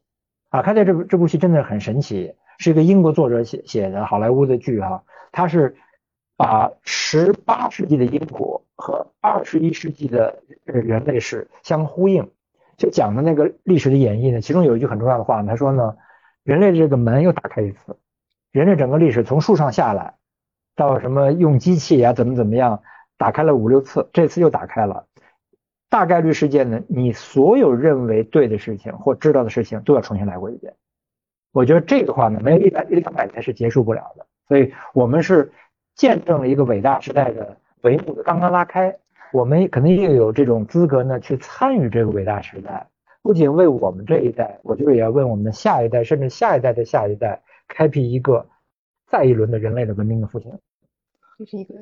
非常非常非常非常宏大的一个这个。而且韦静老师的格局和认知就非常的高，高瞻远瞩。我觉得这确实已经到了，所以你看现在越来越多人开始停止说什么第四次工业革命啊，什么互联网啊，什么人工智能，开始说什么开始说 Renaissance 文艺复兴，因为文艺复兴它表面上看好像是什么文艺，不是的，它是 rebirth，就是因为知识。的再次拉平平权，对造成的这个整个社会的变化，对，呃，接着刚才的问题啊，刚刚嘉瑞其实也也有聊到，我们聊一聊这个 ChatGPT 和这个 AIGC 的创业话题啊。刚刚过去的二零二二年呢，被红杉资本称为这个 AIGC 元年啊。二零二二年三月，付费 AI 绘画平台 Midjourney 推出，把这个 AI 绘画带火。二零二二年八月啊，生成模型 Stable Diffusion 正式开源，AI 绘画正式出圈。二零二二年的九月，游戏公司 CEO 兼游戏设计师 Jason Allen 呢，通过 Midjourney 生成那个太空歌剧院啊，在美国科罗拉多州的一个艺术博览会上一举夺冠啊，彻底引爆了大众的关注。二零二二年的十月，开发 Stable Diffusion 的公司 Stability AI 获得了一点零一亿美元的呃融资，投后估值达到了十亿美金。那不只是在这个图像生成领域啊，二零二二年的十月，主打文案及内容生成的企业服务公司，刚刚嘉瑞。提到那个 Jasper 完成了1.25亿美金的融资，呃，估值达到15亿美金。然后，当然这个 ChatGPT 的创建者 OpenAI 在微软决定追加100亿美金之后，最新估值高达这个290亿美金啊。然后 Google 也在2022年底向 OpenAI 的竞争对手啊 Anthropic 呃投资了超过3亿美金，投后估值也达到了50亿美金。而且它的那个投资条款类似微软投资 OpenAI 啊。然后还有一个有意思的是，那个 Anthropic 的团队成员主要就来自于。OpenAI，所以其实这个这又是一个话题啊，就是作为 OpenAI 黑帮这么一个话题。对，然后说回来，就是说二零二三年的三月四号，也就是前几天啊，呃，硅谷的知名 VC A16Z 呢，向深圳市 AI 的这个聊天机器人公司 Character AI 投资了超过两亿美金啊，这家公司成立仅仅半年啊，它就这个投后的估值就超过了十亿美金啊，所以其实，在海外市场已经涌现出了多家这个这个。独角兽级别的公司，然后二零二二年的十二月，Science 科学杂志呢发布了二零二二年度的十大科学突破，其中就包含了 AIGC 啊，也想听听从各位的这个视角来看啊，这个不同类型的这个创业者、创业公司怎么去抓住刚才我们所说的这个就具体一些的，哎，ChatGPT 还有 AIGC 的这么一个历史性的一个机会呢？嗯，嘉瑞先聊聊吧。啊，作为创业者，然后 然后我觉得可能首先呢是嗯所有的这种。非常大的这种机会，我觉得它还是不是属于创业者的。那这种非常底层的，那可能国内的大厂，然后微软、Google，然后这种大厂的。所以我们创业者更多的还是在上面去做一些应用层和中间层的事儿啊。甚至我觉得 Fine Tune 可能它都不是大部分的创业者能去做的啊。我觉得最好轻易也不要去碰这些东西。那核心还是说在上面能找到什么样的一些应用的事情啊，包括比如说我我们现在做的事情是我们做了一些。呃，封装，然后做了一些中间件，然后能够帮助大家快速的去使用。那坦率来讲，像刚刚像这个，呃，韦新东也在讲，周欢也在讲，不要说那么多太确定的事儿，这些结论下都太早了，或者到底能做什么样的事儿，可能今天我们要敬畏它，嗯，其实我们都是完全的不知道的啊。然后这个事儿我觉得很重要的，就是所以我也不知道到底是能够对到底落地是什么样的东西啊。嗯。但我觉得我能看得到的呢，就是最后一定大家会去接多个大模型，因为很多人可能都会在做。刚才啊周华也说过很多，那所以一定我我认为的未来的一个趋势就是他们大家都会接大多个大模型。那如果有一个平台上能和多个大模型进行交互，那包括其实呃 v c h a t 之前我们一直我我我说了一个词叫 IM 中立，就是我们接不同的 IM，切换一个环境变量，我就可以接入不同的 IM。那我觉得其实大模型中立，我又制造了一个这个词儿叫大模型中立。这个词马上要火了。我觉得这个也是一个呃蛮有意思的一个话题。然后呃这个也是我在我是听呃王慧文在奇迹内部的分享上说的，因为正好。我们之前有听过聊聊到过这个话，就是呃，你一定要在漩涡的中心啊。那其实现在是一个非常伟大历历历史的时刻，我们不要去说下定义，但是你必须保证你在漩涡的中心，时刻发生了什么，然后身边人用什么，你能看得见啊，这个很重要。那我觉得对于我们公司来讲，或者说对于非常初创的公司来讲，我觉得可能 Prompt 它后面有巨大的这种机会，包括我听说在 Instagram 上已经有人去买 Prompt。就是这种买，然后包括海外有非常多的公司，有 Prompt Playground，然后做的也非常的棒。嗯，我们下一期播客可能就会邀请到这个海外的一家公司，一起去聊一聊 Prompt 的事情。好，那个周欢老师，对，因为您跟那个创业者打交道也蛮多的，而且正好在湾区可以看到中美的这个创业机会的一些变化，还有一些趋势。啊，呃，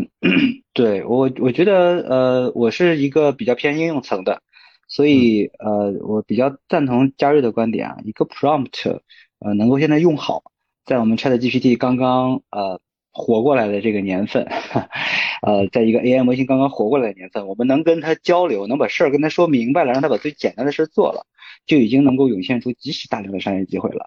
那未来有很多的不确定性，但是这个第一步，如果我们能走好，那未来的不确定性我们就都有机会去接触得到。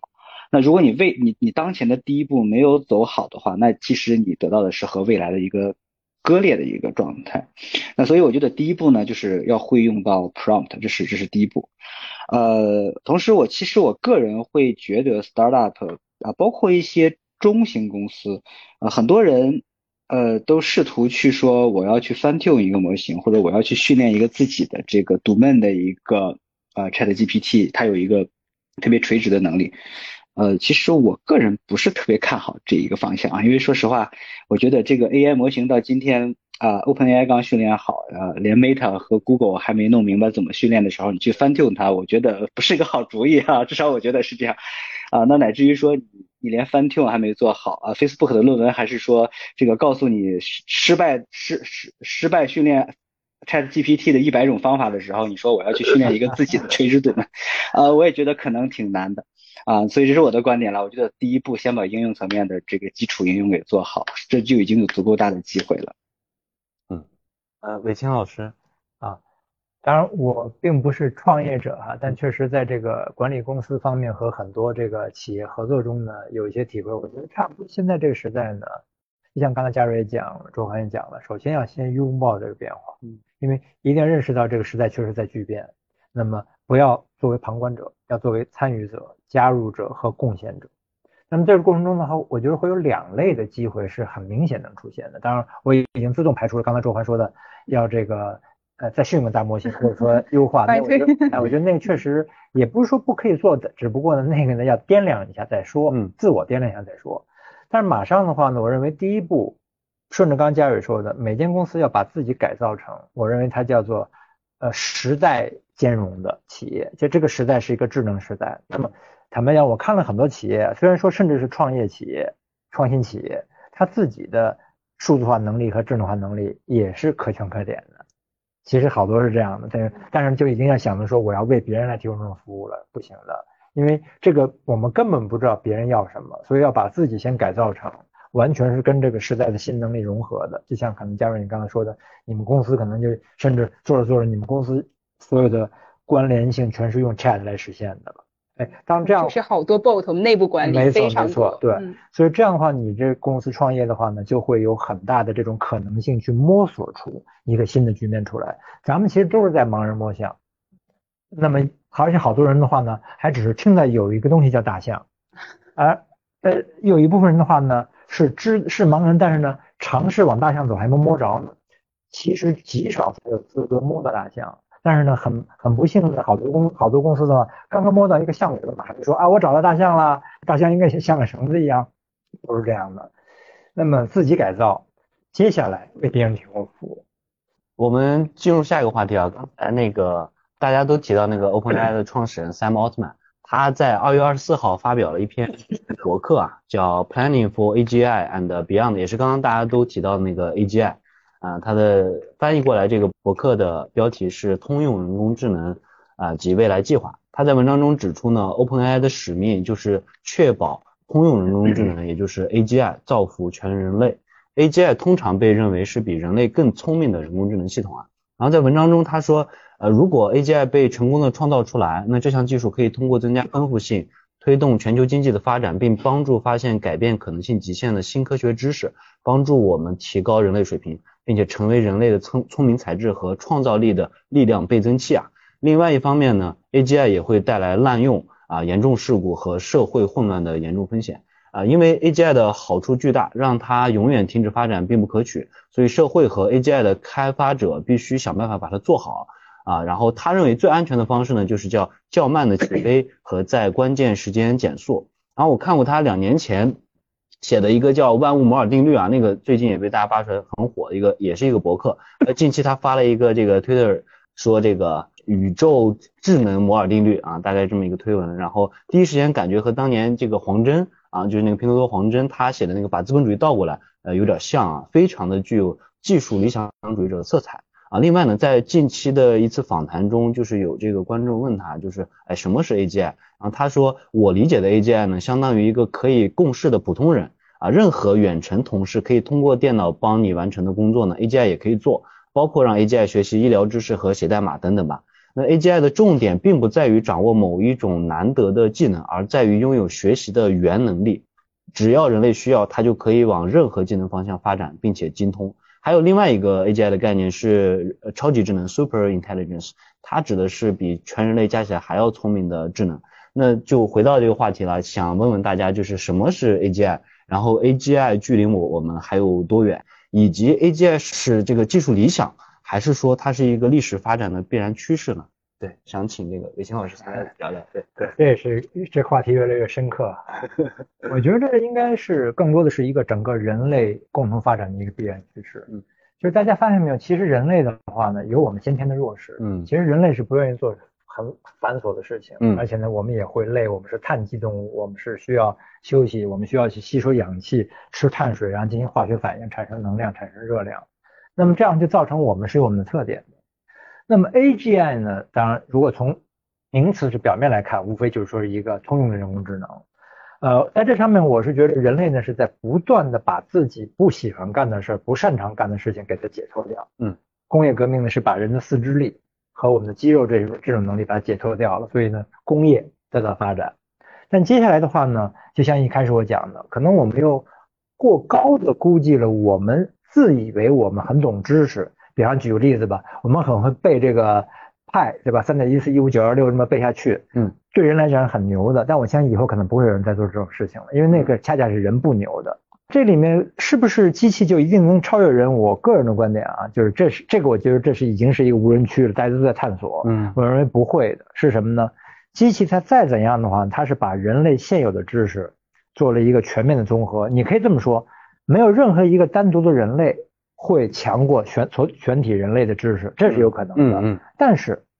其中的人类如果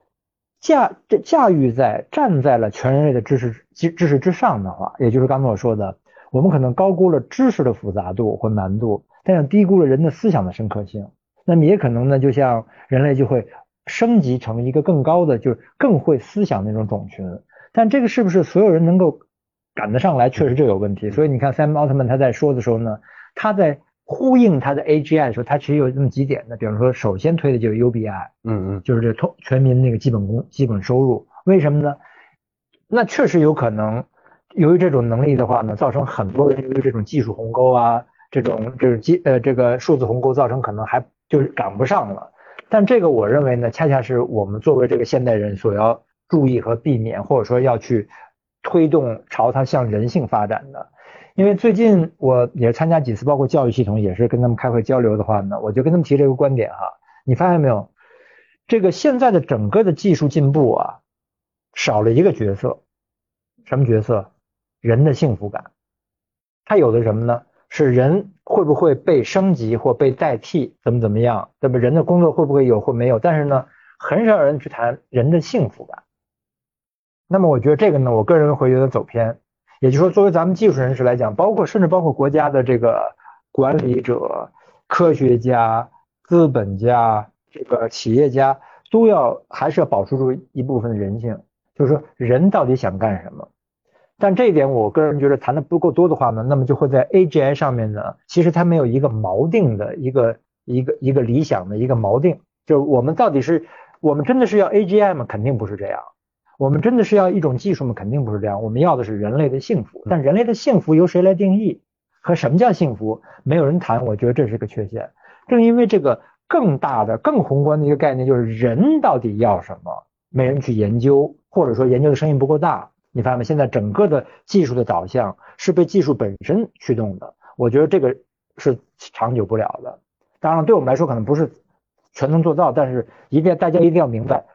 事实上我们在谈 AGI，在谈大模型，在谈 ChatGPT，而没有谈说人要什么。它这个现象本身，我认为就会把我们这个进步局限掉。因为它就会造成人类社会的本身基本价值观的一个崩盘，所以这为什么我一刚才说的，我认为它是个新一轮的 renaissance，是 rebirth，就是人自己要明白我们到底要干什么。如果这个问题不解决的话，技术发展完之后，比方说像 Sam Altman 说的这个 UBI，对吧？就是如果真做出 AGI 了，咱们先暂暂且说 AGI 人会不会又站在 AGI 上面又有一个更高的？那暂且不说这个，那么 UBI 由谁来定？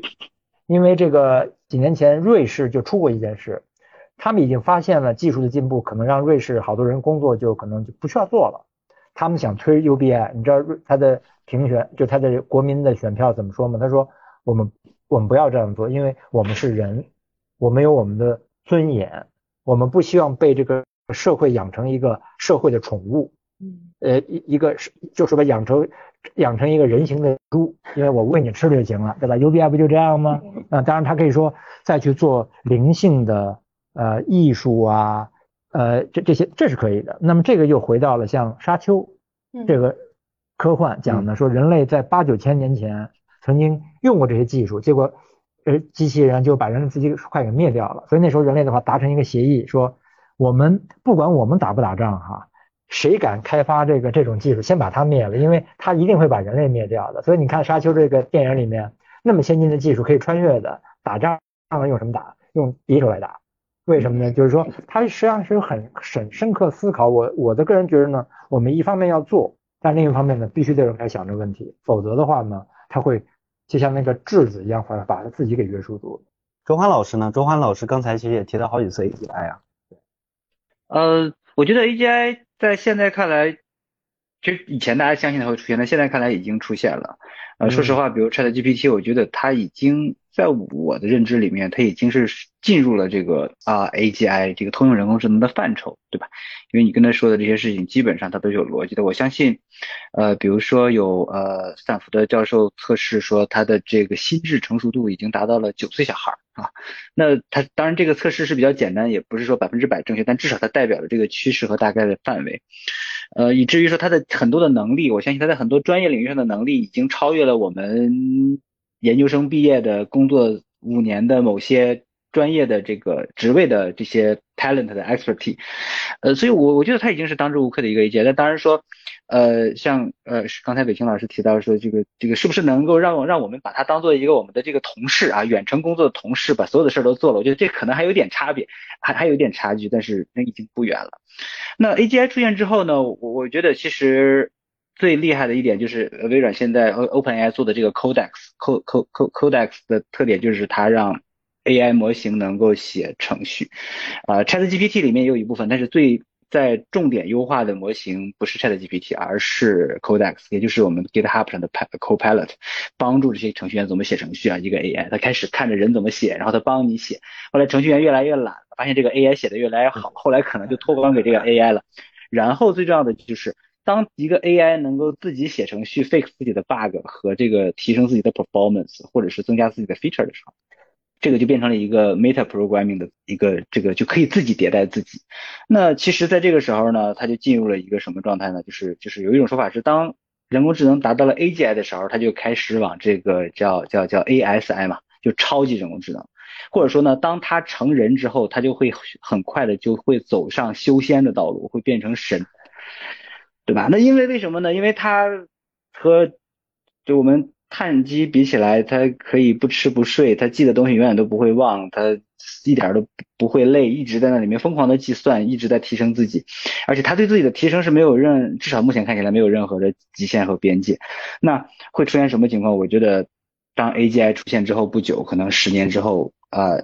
，AI 就成神了，它它它已经不满足于是全地球人最聪明，就好像我们人看到一个蚂蚁，我们会觉得这个东西一点智商都没有，好像都不值得被踩死。那也许未来有一天 AI 看到我们人类的时候，觉得，哎呀，人类这个东西，这个真的也没什么用处啊，但是可能也。呃，不必要去消灭他们，类似这样一个东西。所以有有些人现在有一种观点，叫做人类现在做的事儿，就是所有的 researcher，所有的呃 OpenAI 和呃微软、Google 做的事儿，都是在做一个 bootloader，就是它是在加载未来的这个超级人工智能的一个加载器。啊，可能人类和这些研研发人员最重最最重要的价值也就就在这儿了。为什么？因为未来加载出来这个东西实在是太厉害。呃，对，那我在这个过程中，我会觉得我我我有点像那种带路党啊，就是我觉得我蛮兴奋的啊，我想到有这种 AI 的出现，我蛮兴奋，但当然这里面有很多伦理的问题，呃，但不管怎么说，我我是觉得呃 AGI 一定是必然会出现啊，ASI 可能我们在在我们这一代里面可以看得见，嗯嗯，呃，嘉瑞呢？就是因为我我我我在二零二零年的时候，当时其实我可能因为我一直做 B 端的服务嘛，然后我可能比较关注这种交付侧的东西，所以我可能没有那么大的，就是我早期的时候可能不像两位老师。这么宏观的，然后能看到很多，所以其实早期我是属于那种相对比较悲观的。包括我在二零年的时候，我在书里面，当时我也觉得说，我觉得这可能是一种技术理想啊，我不觉得说很快就能到来。结果三年后的今天，当我看到 ChatGPT 的时候，我觉得 我的认知确实是有我的局限性，然后确实是。不太一样，然后我觉得它真的是到来了，所以我可能很难说出更多呃，就是纯 AGI 上面的一些观点啊，我觉得我有认知的局限性，但今天我承认它是来了。那我倒是特别想在这里分享一下 Sam Altman 的这个说法，我觉得特别好，然后我在各种地方都引用过。他说 AI 将取代谁的工作啊？那十年前大部分人认为的顺序是呃蓝领啊大于低技能白领，大于高技能白领。在大于创造性的工作，那创造性的工作也许永远不会被取代啊！这是十年前大家的一个思考，但是今天当 ChatGPT 出现了的时候，或者说当今天的这些能力出现的时候，我们会发现 AI 最可能取代的反而是创意性的工作。所以呢，这种预测说明人类可能不够了解自己，不清楚什么类型的技能最难，最需要调动大脑，或者错误了估计控制身体的难度。对，所以我对我对这段话我是感触特别深，所以做一个这里的一个分享。特别同意，我觉得人其实这里面可能要因为机器的进步，要回到就那句著名的名言，就是知道你自己。就我们可能真要重新再想，我们知不知道我们自己？是的。因为我相信真正的创意，真正的能够跳跃边界外的创意，机器还是做不出来的。嗯。但相反的，反而人类真正的一些所谓的创意师，他实际上是在用工具做。做重复性就你说的重组、重整，对对，整合，对对对，排列组合，对，它实际上是 integration as innovation，嗯，不是说真正的 exploration，就是说这个突破的探索 as innovation，所以人类可能真要仔细反思一下，我们这种排列组合的能力到底还能优势还能维持多久？但是是不是也迫使人类慢慢要学会什么？怎么真的又恢复到像大航海时代那样子？我们去探索未知的边界，嗯。好啊，那下一个问题，我们回到个体啊，正好刚才其实周华老师讲到，对我们其实今天这个安排其实也有前面有这个颠覆式创新，就大型企业的一些东西，然后包括啊投资，包括创业。我们现在回到个体啊，呃，二零二二年的十二月三十一号，前特斯拉总监 Andre Kapasi 在和网友讨论中透露呢，现在他百分之八十的代码都是由这个 Copilot 完成的，而且有百分之八十的准确性啊，他只需要经过简单的这个。去翻 tune 也好，或者是什么也好，去啊完成他的工作。那 Copilot 是这个呃 GitHub 和 OpenAI 合作推出的这个 AI 的编程工具啊。然后这个 Andre 他是现在对吧全球顶级的 AI 工程师了，那他的工作日常就是这样的。然后 Andre 也在有一个好玩的，Andre 在一个月前回到了 OpenAI，所以我说这个前这个特斯拉 AI 总监，对，他是最 top 级别的工程师之一了，可以说。所以啊，另外关于这个刚才大家其实也有聊到，包括在在湾区整个这个创业环境其实都很有热度的这个词叫 Prompt Engineer，这个提示工程师。啊，其实刚才呃大家有聊到一些观点，包括说 Sam Altman 其实之前啊有说这个职业，包括现在他的年薪可能这个这个 million 级别对吧？每年，那他最近有一个公开的表示啊，就是别人问他这个 prompt engineer 呃的一个生命周期啊，包括未来的发展，他公开表示呢，就是他觉得啊，五年之后我们将不再需要提示工程师了，或者说只需要在这方面做少量的工作。因为他认为将来的 AI 系统呢会更好的理解自然语言，用户只需要简单的输入这个相关指令就能完成这个多模态的复杂的任务啊。那刚才嘉瑞也说啊，Sam Altman 他之前说这个我们过去对于这个劳动难易的划分准则可能有问题，现在看来 AI 最先取代的可能就是这个知识工作者和创意工作者他们的这个工作。那么面对这个 AI。引发的这个科技革命啊，我们呃具体到人啊，我们今天就先具体到两类人，可能也是面前的观众，包括之后这个听众，可能呃一个主流的一个群体啊，就是开发工程师和个人创作者这两类人群而言，就大家认为短期和中长期我们呃需要做好什么样的打算以及准备呢？对，嗯，嘉瑞先来吧。对。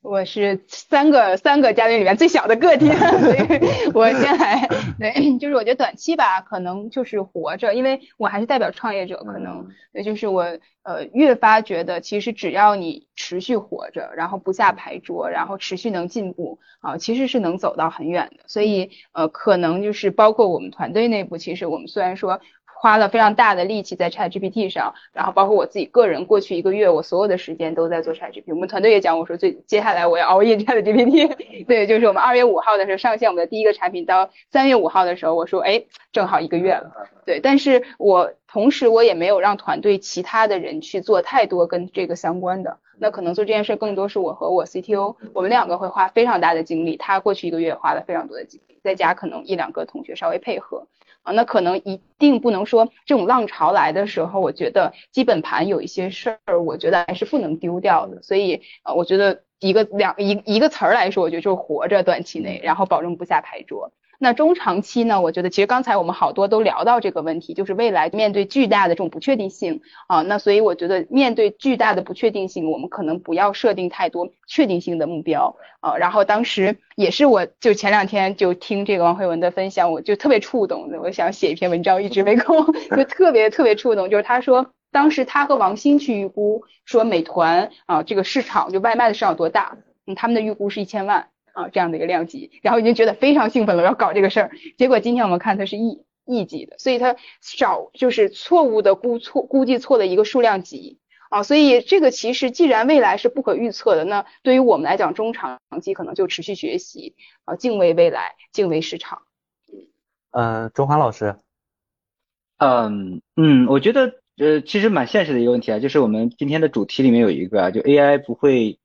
呃呃，就是替代人，他替代的倒是是不会用 AI 的人，对吧？我们是怎么说的来着？对，是这句话，这是 ChatGPT 的这个官网的话，然后我们把它翻译成了中文。对，呃，我觉得这个是很重要的。比如说，就我们我们的话题是怎么生存下去啊？我觉得接下来我们和 AI 一起的时候，我们就必须说我们要学会和它合作。呃，它有它的很厉害的地方，但但但，比如说现在它没有 prompt，它也做不好。那拿我们刚才说的那些设计师被 lay off 这个优优化掉的这个场景，那什么样的设计师会留下？我觉得就是会用呃，对吧？会用这些新的生成模型的设计师，他就一定会是被留下的那一批。呃，其实这个就好像是当年，比如说这个工业革命的时候，机器吃人也是一样，对吧？那你开始是纯手工，你后来谁会先用工具，你就用谁呢？只不过是说今天的我们看起来，很多工人他就一定要会用用工具，譬如说缝纫机。对吧？那你缝纫机出现的时候，谁会用缝纫机，谁就会厉害嘛。那现在呢，我觉得也是一样的，谁会用这种呃和 AI 能够搭伴干活，就会有更大的一个优势。那稍微的延展到 startup 上面来讲，我觉得这也是我为什么会说现在的很多 startup 要基于这种呃 foundation 的 model 去做 AI 的应用落地这样一个原因啊，因为这就是代表着我们和 AI 一起在在提高生产力。呃，所以我觉得我就分享这个吧，我是真的觉得要达到这样，其实说起来很容易，但是真的要在我们的生活还有我们的 startup 里面做到，还蛮不蛮需要花花蛮多时间思考的。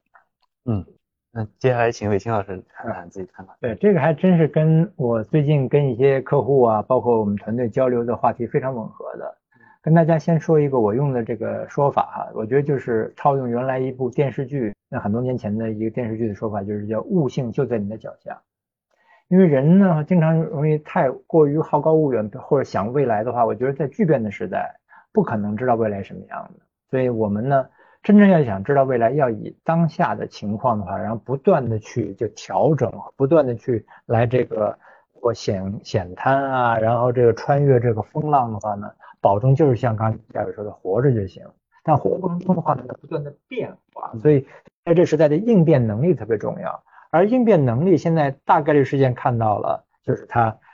要拥拥抱这种新的机器能力。那么拥抱新的机器能力会产生什么样能力？那么我拿。还是拿原来我经常举的一个例子哈，在一百多年前那个那个那时候的这个烤面包机电烤面包机，那有一张照片我专门找出来过，它的这个插头是是一个灯头，为什么这样呢？因为一百多年前也是跟咱们现在一样，你不要以为咱们现在在好像在开创一个新的时代，一百多年前也有像我们这样的在畅想未来会怎么样，然后那时候的工程师呢，畅想的就是说以后所有家庭中都会用电，然后用电来干什么呢？点电灯泡。所以呢，他们不知道原来还有一个叫电冰箱、洗衣机、电烤面包机也需要用电，所以呢，家里并没有设计这插座。嗯。然后呢，当这个这后来大家人类发现哦，原来这个电呢，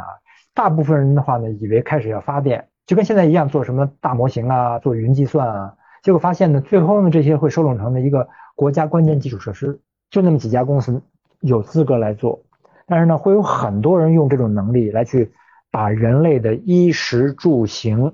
或者叫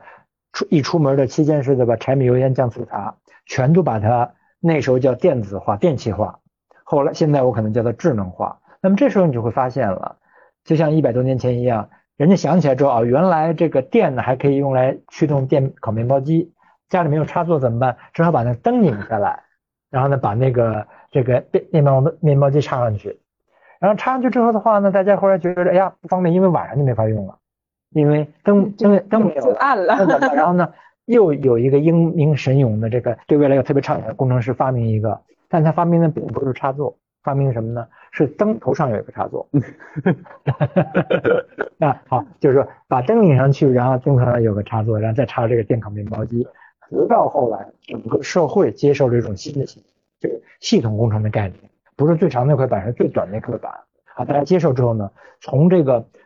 呃发电到配电、输电到进房间到房屋设计，开始每一户都必须得有插座。哎，直到那个时候才这一大轮才结束了。这花了多长时间呢？一百多年。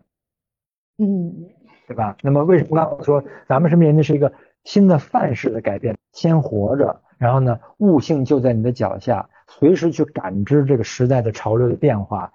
应和它，适应它，然后一步一步往往上走。就像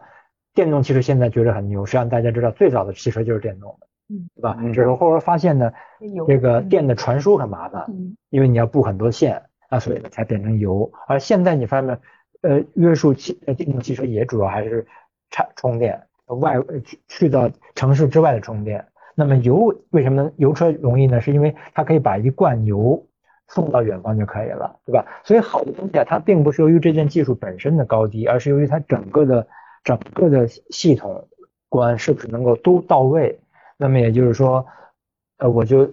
也是创业公司，包括短期、长期的话呢，它一定是会不断去补足这个短板。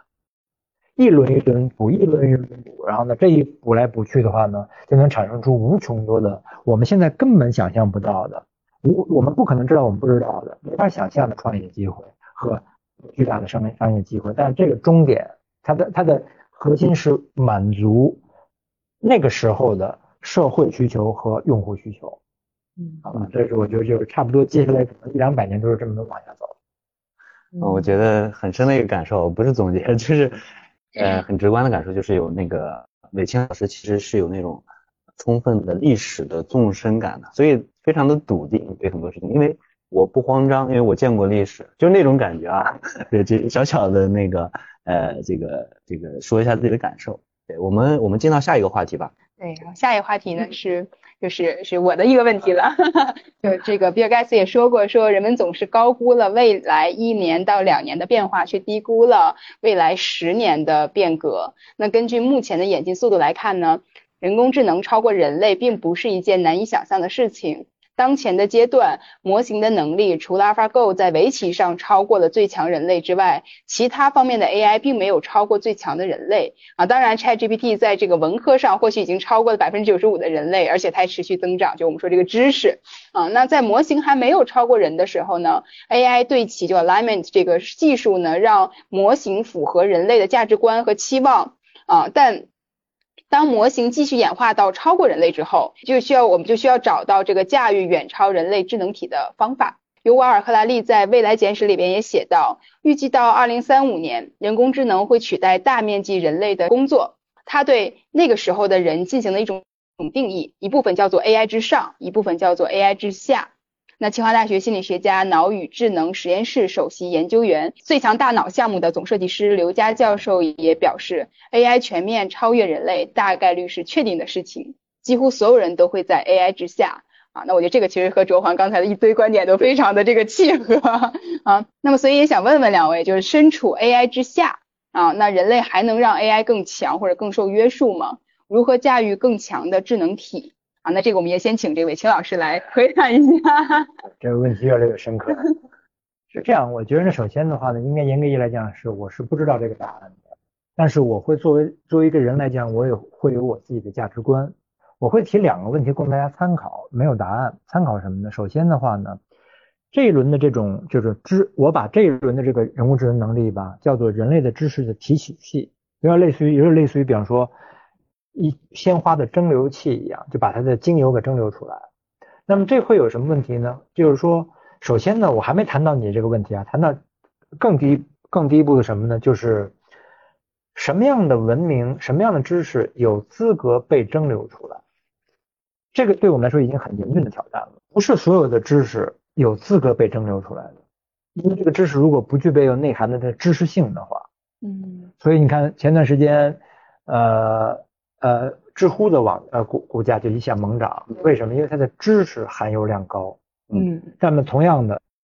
咱们也知道，国内有很多网站也蛮多信息的，嗯，但它并没有知识的含油量。嗯。对吧？那么大家这个是一个很严重的问题，就是说整个，比方说一个中文语系中的话，它的知识含油量到底有多大？它是否能够值得被提炼出来？嗯。这个，因为这什么？这会影响到你这种文明。以后还有没有自己的特色？嗯，和在这种文明下的族群还有没有一个价值和不同的？不是，还先别说比这个机器，是比拥有这种机器能力的其他人类。这个我觉得是每一个民族、每一个国家、每一个文明都需要考虑到很深刻的话题。嗯，那么在这个基础上的话呢，如果真要谈到说人跟纯粹是人跟 AI 的关系。我的自己的价值观呢，我觉得还是我们会低估人类自己的主观能动性。但如果人类主动放弃掉我们的主观能动性，就像比方刘佳教授讲的这个，大部分在 AI 之下，我认为人是不会在 AI 之下的，但是会由由于人把自己给放弃掉，放弃主观能动性的人会在 AI 之下，会在 AI 之下，否则的话，你想啊，那么多海量的知识不用去。记忆了，因为它是什么呢？它是因为我刚才也说了，这几年我对这个脑神经科学研究哈，就是说碳基大脑它也是有，它是有记忆力和什么呢？和这个思考力。记忆呢，实际上就是靠神经元的连接。由于人的这个碳基它是靠电化学反应，也就是说，如果你不重复的话呢，那连接会断掉的。而机器不一样，刚才周航也讲了，机器要记忆它就是记忆力，因为它是靠电位差，它就是非易失性记存储器的话就记住了。但人不是这样的，那么恰恰好，机器能够把所有人知道的知识全给你存下来，供你免费调用的话，那人人应该干什么呢？人应该干思考。那么如果这一步跳不上去的话，我们实际上是拿我们最不擅长的，在跟机器最擅长在比，那这人类就慢慢消亡掉了。那么再加上这里面不同种族之间，它的那种知识的含金量再有不同。比方说这个知识，比方说有些网站的知识全是那种仇恨语言啊、骂人的呀，它就不值得被提取。嗯，那么这个后面代表的一种文明就消失掉了，嗯没有价值了。你想这一层层走的话呢，最后呢，一方面是有很大的挑战，但另一方面的话，我觉得是我们每一个人、每个民族、每个文明、每个国家需要面临这个话题了。我们能不能让我们的这个文明的这个这朵鲜花的含油量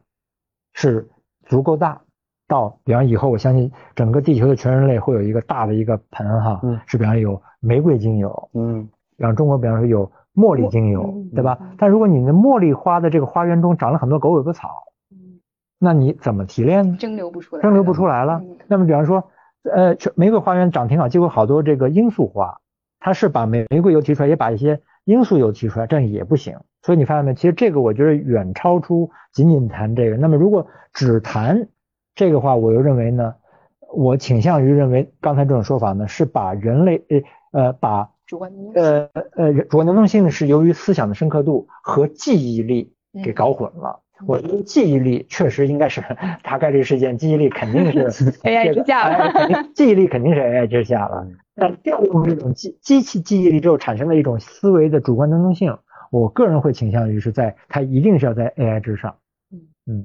也对，我觉得也非常的这个深刻。然后要不卓涵老师也来，呃，卓涵也来讲一讲这个你的观点。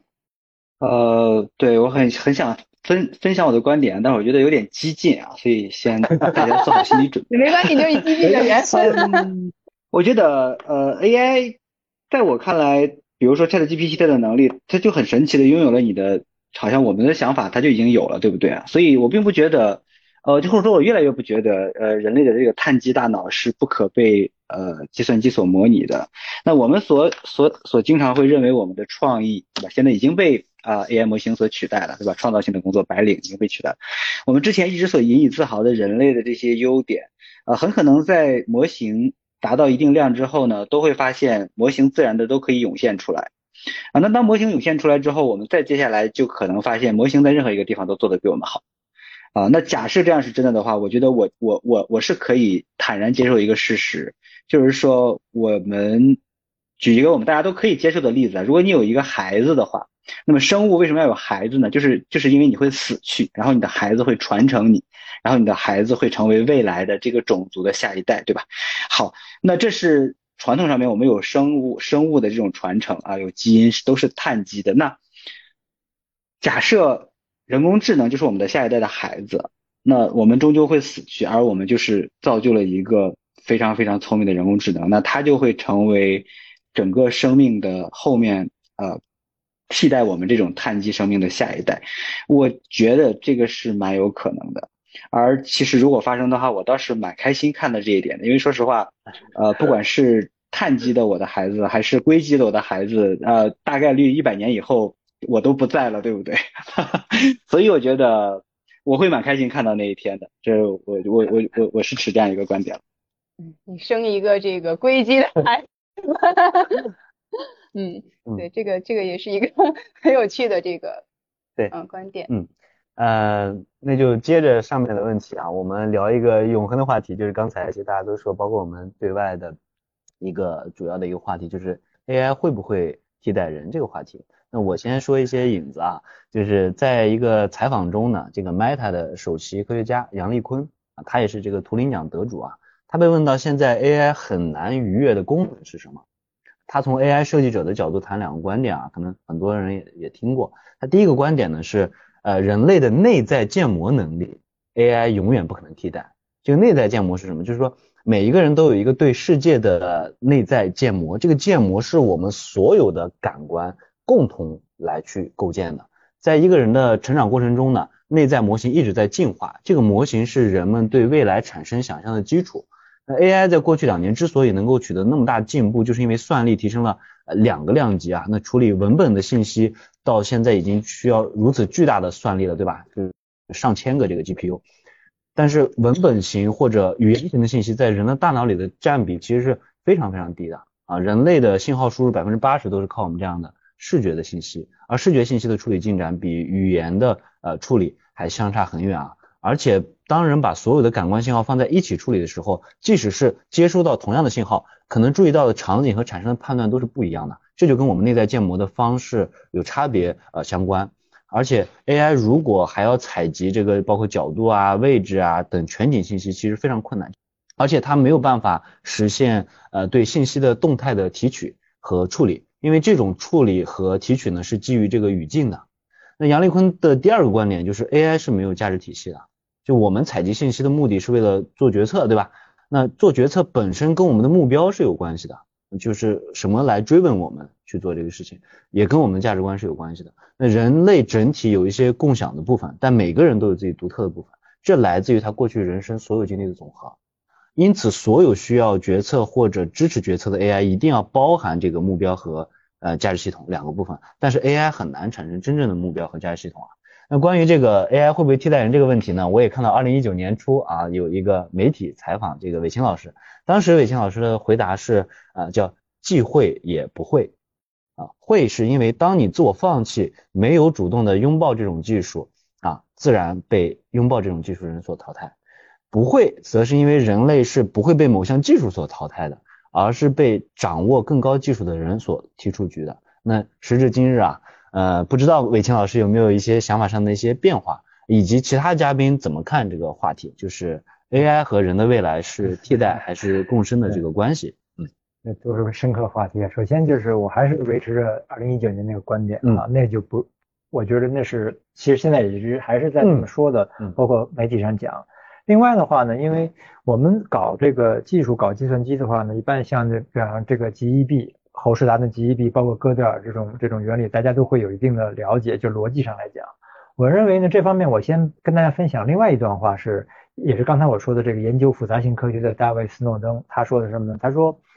你能够想的多过你能说出来的，嗯，你能够说的多过你能写下来的，嗯。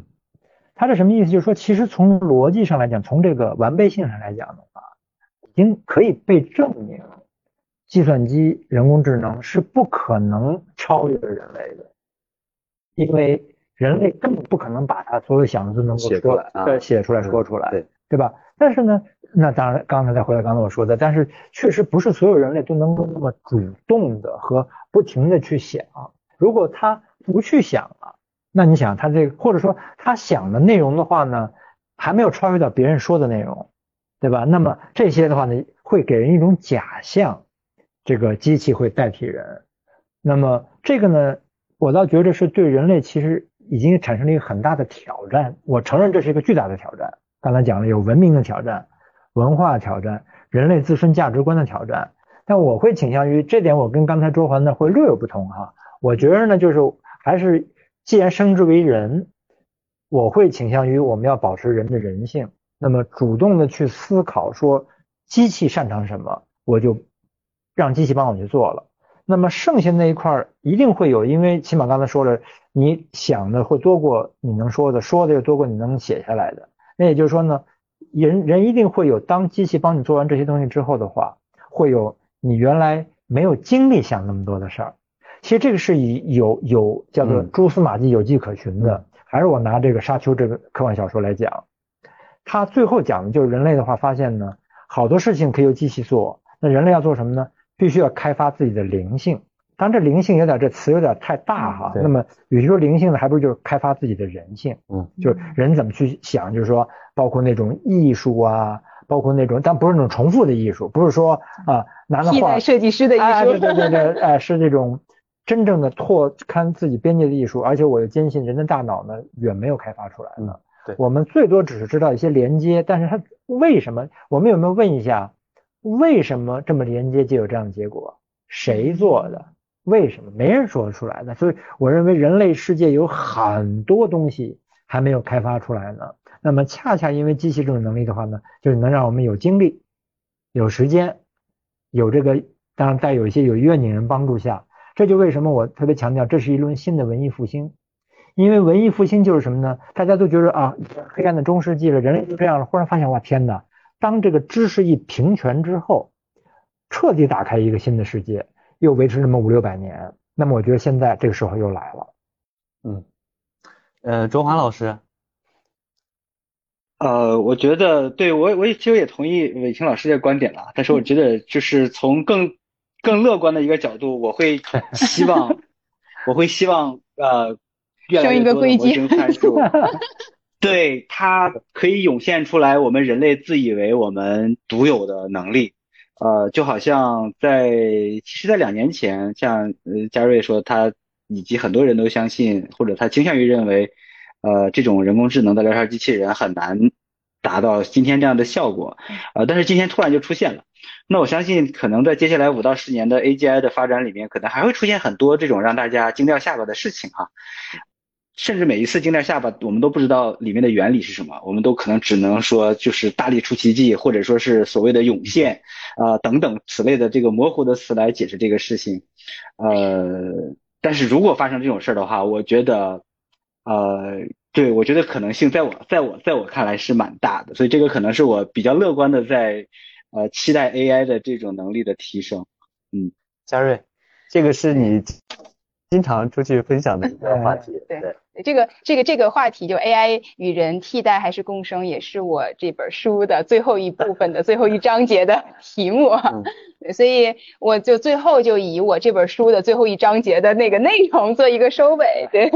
对，在最后一章节就是这个事儿。然后啊、对，就 AI 对在对对对对对对对替代还是共生对最后一小部分。那其实工业革命呢，解决的是重复体力劳动的问题。那我们觉得人工智能呢，解决的是重复脑力劳动。的问题，那就像工业机器替代体力劳动那样，越来越多的脑力劳动者也会因为智能机器人的加入得以解放，随之而来的是工作流的调整和组织的重构。在过去的几百年里，每次革命都在摧毁一些职业的同时，也创造了一些新的工作岗位。人工智能的时代也是一样，单纯的智能不会解决所有的问题，机器和人将协同工作。张小龙以前说过，希望我们的产品成为用户的朋友，而不仅仅是工具。那我认为这句话套用在人工智能的时代同样适用。让机器做机器擅长的事儿，让人类发挥人类的特长，让人工智能拓展人类智能，机器与人和而共生，彼此关爱，共享未来。啊，我照着我的这个书稿读了一下，非常非常好，非常好。对，你这是几？呃，几呃三三年前，三年前，二零年出版的这本书，非常深刻的。对，嗯，那大家有没有还想补充的？你说我们啊，对，各位嘉宾。哎，我还真是想，刚才听二位讲，包括一直在，因为最近确实很火的话题。嗯。现在找我们去聊的那些客户啊，包括我们自己公司内部也谈了很多，所以我还真是。感受非常非常深，也是刚才交流很多观点，也都是最近把过去这么多年的呃理解总结总结出来的。我觉得还是想特别强调呢，确实这一轮或者这么讲吧，其实过去这几十年，我还是倾向于认为是麦克卢汉在说这个地球村的时候，嗯，这个门其实已经打开了，嗯，只不过当时我们可能还不太清楚它到底是什么。那么现在越来越清楚，特别想跟大家分享就是，呃。它是一个新的时代，这新的时代的话呢，它不是一夜之间哈突然从石头蹦出来的，不是的，它是有这个叫草蛇灰线哈，福脉千里，它是有痕迹的。其实大家确实可能需要花很多精力呢，不仅仅是学习新的知识，还要去理解人自己，我们到底的能力是什么？呃，不要局限在说只是像原来那种范式，觉着啊我我我知道。就是说，你看他三呃费理查费曼的三个三个阶段嘛，对吧？我知道，就我 I know 和 I understand，我我理解。其实还有一个叫 I can create，我可以创造。那么这个确实呢，可能人的这个地盘吧，它是会不断不断的往后移的。就是说，从知道，可能你永远不会比全人类知道的多，对吧？学不了那么多嘛。那么机器会比你知道。你是不是 understand？我倾向于认为呢，它机器是按照概率的方法 understand，它并不是人的这种方式 understand。那也可能我们是不知道我们自己，也可能我们这来 understand，就是按照所谓的贝叶斯大脑的方式来来来来来来理解的。那么最后还有一个创造，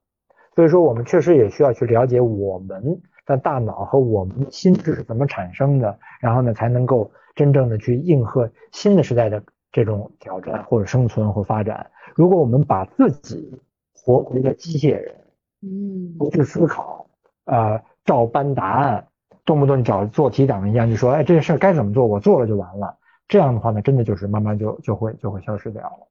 嗯对，我觉得其实我学到的，或者觉得核心有一个很重要的观点，其实还是我们要了解我们自己的边界。然后我们要学习，真的由内的去了解我们自己，知道我们到底擅长什么，到底不擅长什么。这个确实是一个，我觉得甚至在小孩的培养上，我觉得他真的是应该是要重新思考。这本质上我觉得是一个很深刻的教育问题。生之为人，到底何为人？嗯，对对对对，这是一个很深的教育。是不是我们其实活的好多都像机器，但又都又不如机器强？对，确实。嗯嗯，我会倾向于我们很多东西没有开发出来。嗯。对，就像你刚刚一直在说的，就是我们想到的，呃，远远少于我们说的，我们说的远远小于我们写的。其实我们想的很多东西，其实我们也不知道。啊，对，嗯嗯。好啊，我也斗胆，咱不是结束啊，待会儿有这个观众互动，现在大家可以把问题这个，呃，在这个 app 或者是这个呃视频号下面去写，待会儿我会去挑啊，可能两到三个问题。那我也斗胆那个 总结一下啊，就是刚才其实尤其是听伟清老师讲了几个，就是。我让我想到一个，因为我看这个人工智能发展历史啊，我前段时间跟那个嘉瑞就交流这个话题时，候，我们也说，就是它真的是一个从无到有，然后突然就就感觉是突然，但是几十年的这么一个进程就非常伟大。它它该出现在世界上吗？不一定，但它出现了。而且这一帮最先开始的人，他们有个共同的理想，他们的理想是什么呢？就是让人脑在相信人脑会在计算机上重现。就这个是一个特别有意思的东西，就是刚才你也说，就是哎，我们的大脑其实远远没有被开发，我们在向机器人工智能探索的过程中，其实就是在探索我们自己大脑的过程。我们向外其实就是在向内，我们在开拓，其实在了解自己啊。所以我说我斗胆这个总结一下，然后看看大家有没有什么问题啊，然后我们包括想象哪个嘉宾去回答，然后我来呃挑一下。啊，那就像你说这个，其实我想补充一点，就你去找那个问题。好，我确实在研究机器学习过程中的话，对我自己的思维方式帮助甚大，就是包括如何记忆，如何产生这种，就通过这种网网络的方式产生这种这个 infer 的效果，推理的效果，其实对于我自己的学习能力和自己的记忆能力和自己的分析能力也帮助甚大，所以这个。所以，我所以也因此，我更倾向于是一种交相互长。对，就是我也是一样的。我是这段时间忽然有这种感受，就是我在研究 prompt 的过程中，就我忽然理解到，就是我去呃。调教机器人，或者说去拿到答案的过程中，其实我会发现哦，原来我们应该怎么去提问。对对对。然后这个事儿就真的是他也教会了我很多，就我也在想说，呃，我我经常跟我们的团队讲，我说金字塔原理这是必须要搞的，你能不能结构化的表达你的清晰你的东西怎么怎么样？那有的时候其实还到我们自己身上，可能对做的都不够好，确实是从机器身上学习到对。我看到其实有一些问题啊，有的很有想象力，然后有的是一些。呃，就是我猜测其实是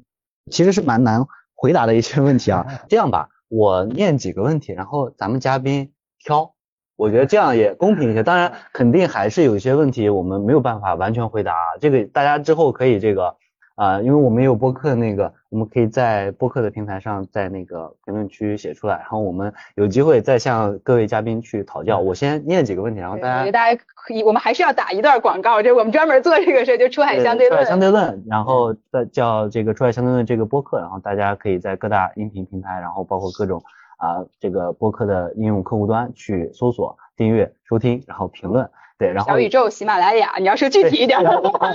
马拉雅、这个苹果 Podcast、Spotify，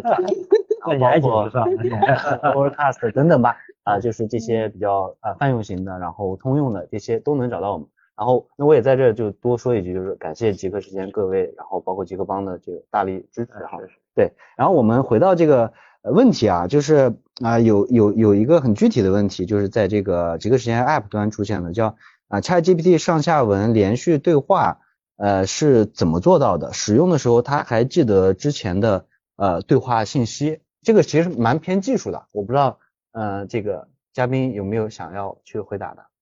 嗯，好啊，那我继续念，这个这个很有想象力啊，叫 AGI 会有一个母体吗？还是多个？好，那我继续啊，嗯，这个。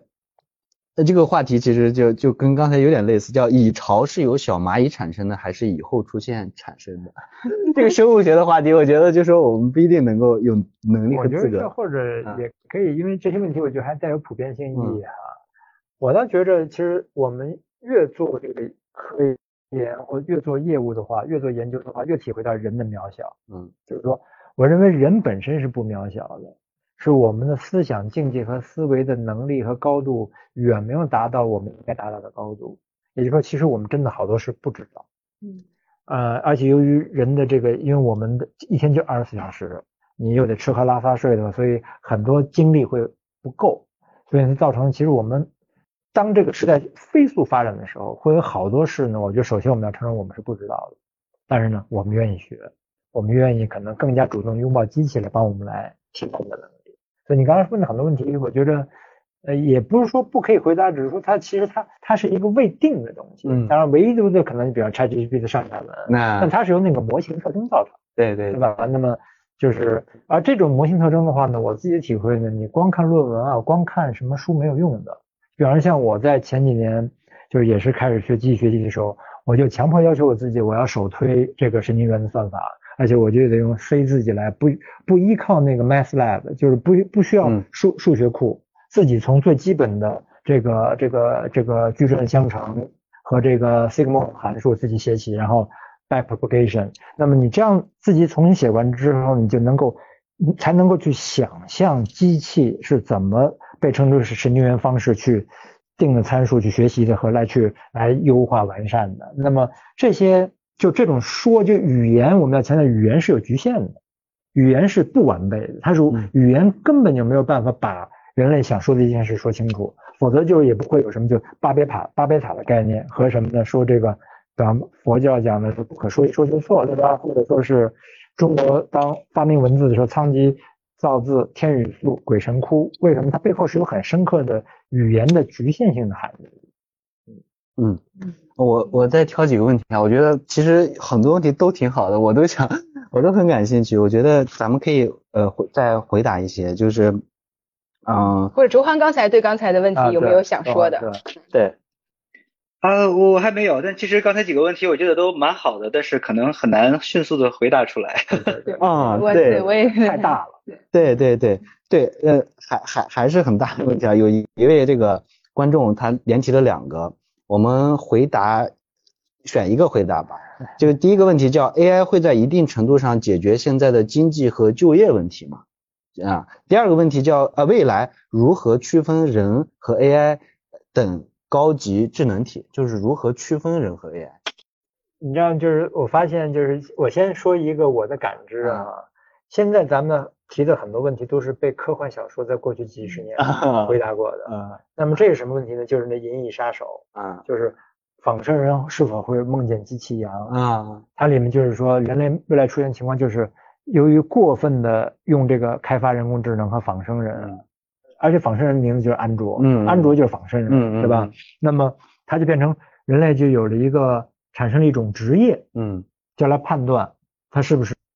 是这个这个机器智能，嗯，当然了，它有一个续集，就衍生，就是连这个判断这块才发现它也是人工智能，嗯，等于说人类发明了人工智能，觉得分不出来了，找一专哎哎呃产生一种职业，结果这个职业也是人工智能，但他这说什么意思？我觉得就是刚才我讲，就是咱们可能从做每个人来讲，确实要问一下自己了，你到底要什么？嗯呃，你真的愿意？让自己活在一种你没法控制的这种未来吗？还是说我愿意主动的去来引导他，让他让我更加幸福？当然，这也也有种悲观的理论，说是拦拦不住的。嗯，当然这个话呢，又回到几千年前，比方说普罗米修斯带给人类的是这个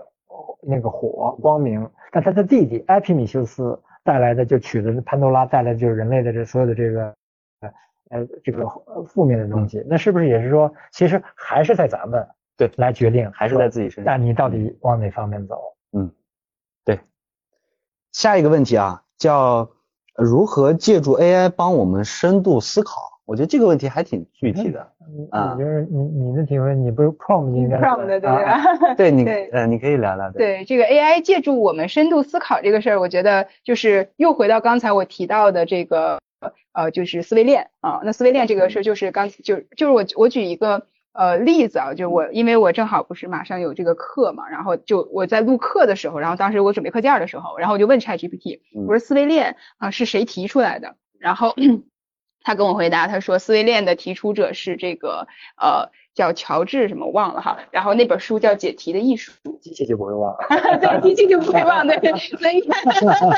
对，确实啊，确实是对，这就确实是我不行的地方了，对。然后他说那本书叫解题的艺术，然后那本书解题的艺术啊，那本书的作者你这你你波利亚啊，乔治好像是波利亚，波利亚啊对，波利亚最出名，咱们搞数学知道他叫那解题的艺术和如何。猜想吧啊，对对对对，这个时候我这个知识在 魏星老师这显得特别的渺小。对对对，那确实在那本特别喜欢就就就嗯啊，对对对，您说对对对，嗯，对。然后他在这里边就提到的说，我就问他思维链谁提出的，然后他就说是解题的艺术，然后里边讲到的各种关于如何解答，如何怎么样，然后提了好多。其实我觉得他说的这个就解题的方法，然后包括问题的拆解。然后呢，紧接着因为我知道思维链的首次提出是在二零二二年，我大脑的一个。就是这个工程师提的，然后在论文上提到的，所以而我们都知道 ChatGPT 它的记忆力截止到了它的知识截止到了二零二一年，所以我们看到其实 ChatGPT 这个例子，我是在说它在一本正经的胡说八道，但是我觉得它反向推导的东西是值得我们思考的，啊，就是思维链里，就是我们看到我们去研究机器，我们怎么去能拿我们更好的问题啊，这种思维方法和在好多好多年前我们这个认知学家，然后。这本书解题的艺术里边提到的思考的方法啊是非常类似的，也是他帮助我们做了一个这样的推理。那这个推理的关联，我觉得它是引发了我的思考。然后后面我其实很快我就买了这本书，然后我就研究。然后当然我觉得我就就因为我比较好奇，因为这本书的题名我就觉得很吸引人。对，就是然后解题，然后以及怎么去做拆分。其实这件事我觉得就是一个很好的例子，就是 AI 如何能帮助我们去做更深的思考。那我们很多时候其实，呃，具体来讲的话，好多时候大家可以多问问 AI 的问题，然后看一看他回答的东西，包括其实如果他回答的不令你满意的时候，你也想一想是不是自己问题没有拆解清楚，没有问的足够好。那这个其实我就是觉得是在提升我们思考的一个过程。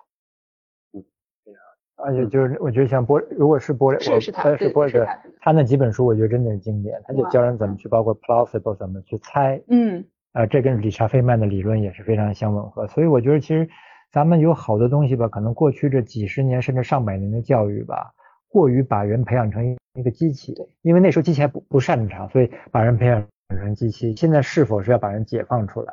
回归人的本位？就像波利亚写的，怎么怎么解题，怎么分析，怎么拆解和怎么猜？对，对对对对对对，ChatGPT 就是这么教我的，就是说的你刚刚那个，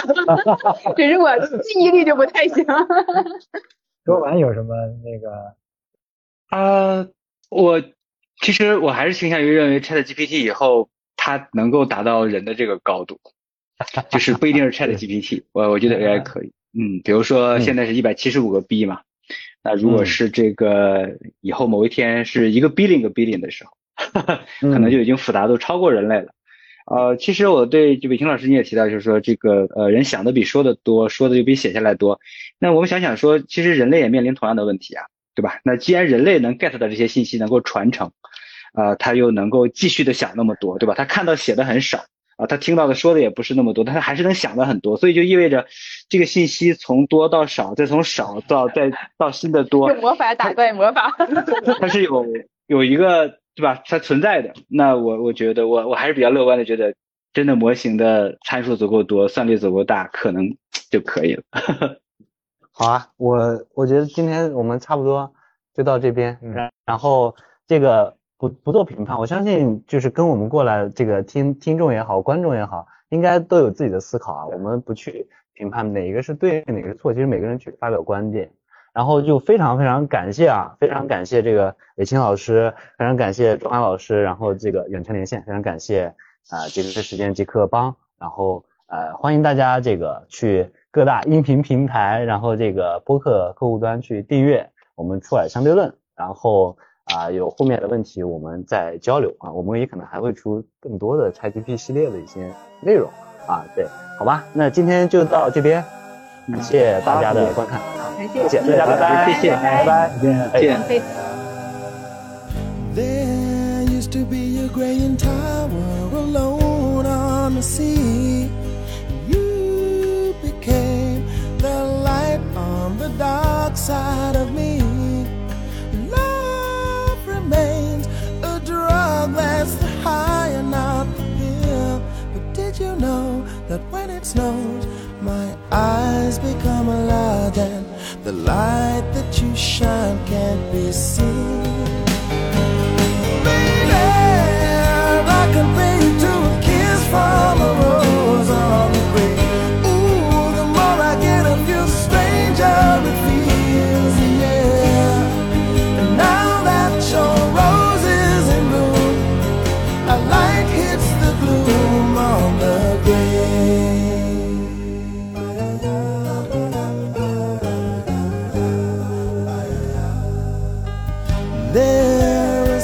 A man can tell you, so much he can say. You remain my power, my pleasure, my pain, baby. To me, you're like a grown addiction that I can't deny. Won't you tell me, is that healthy, baby? But did you know that when it snows, my eyes become a lot and the light that you shine can't be seen?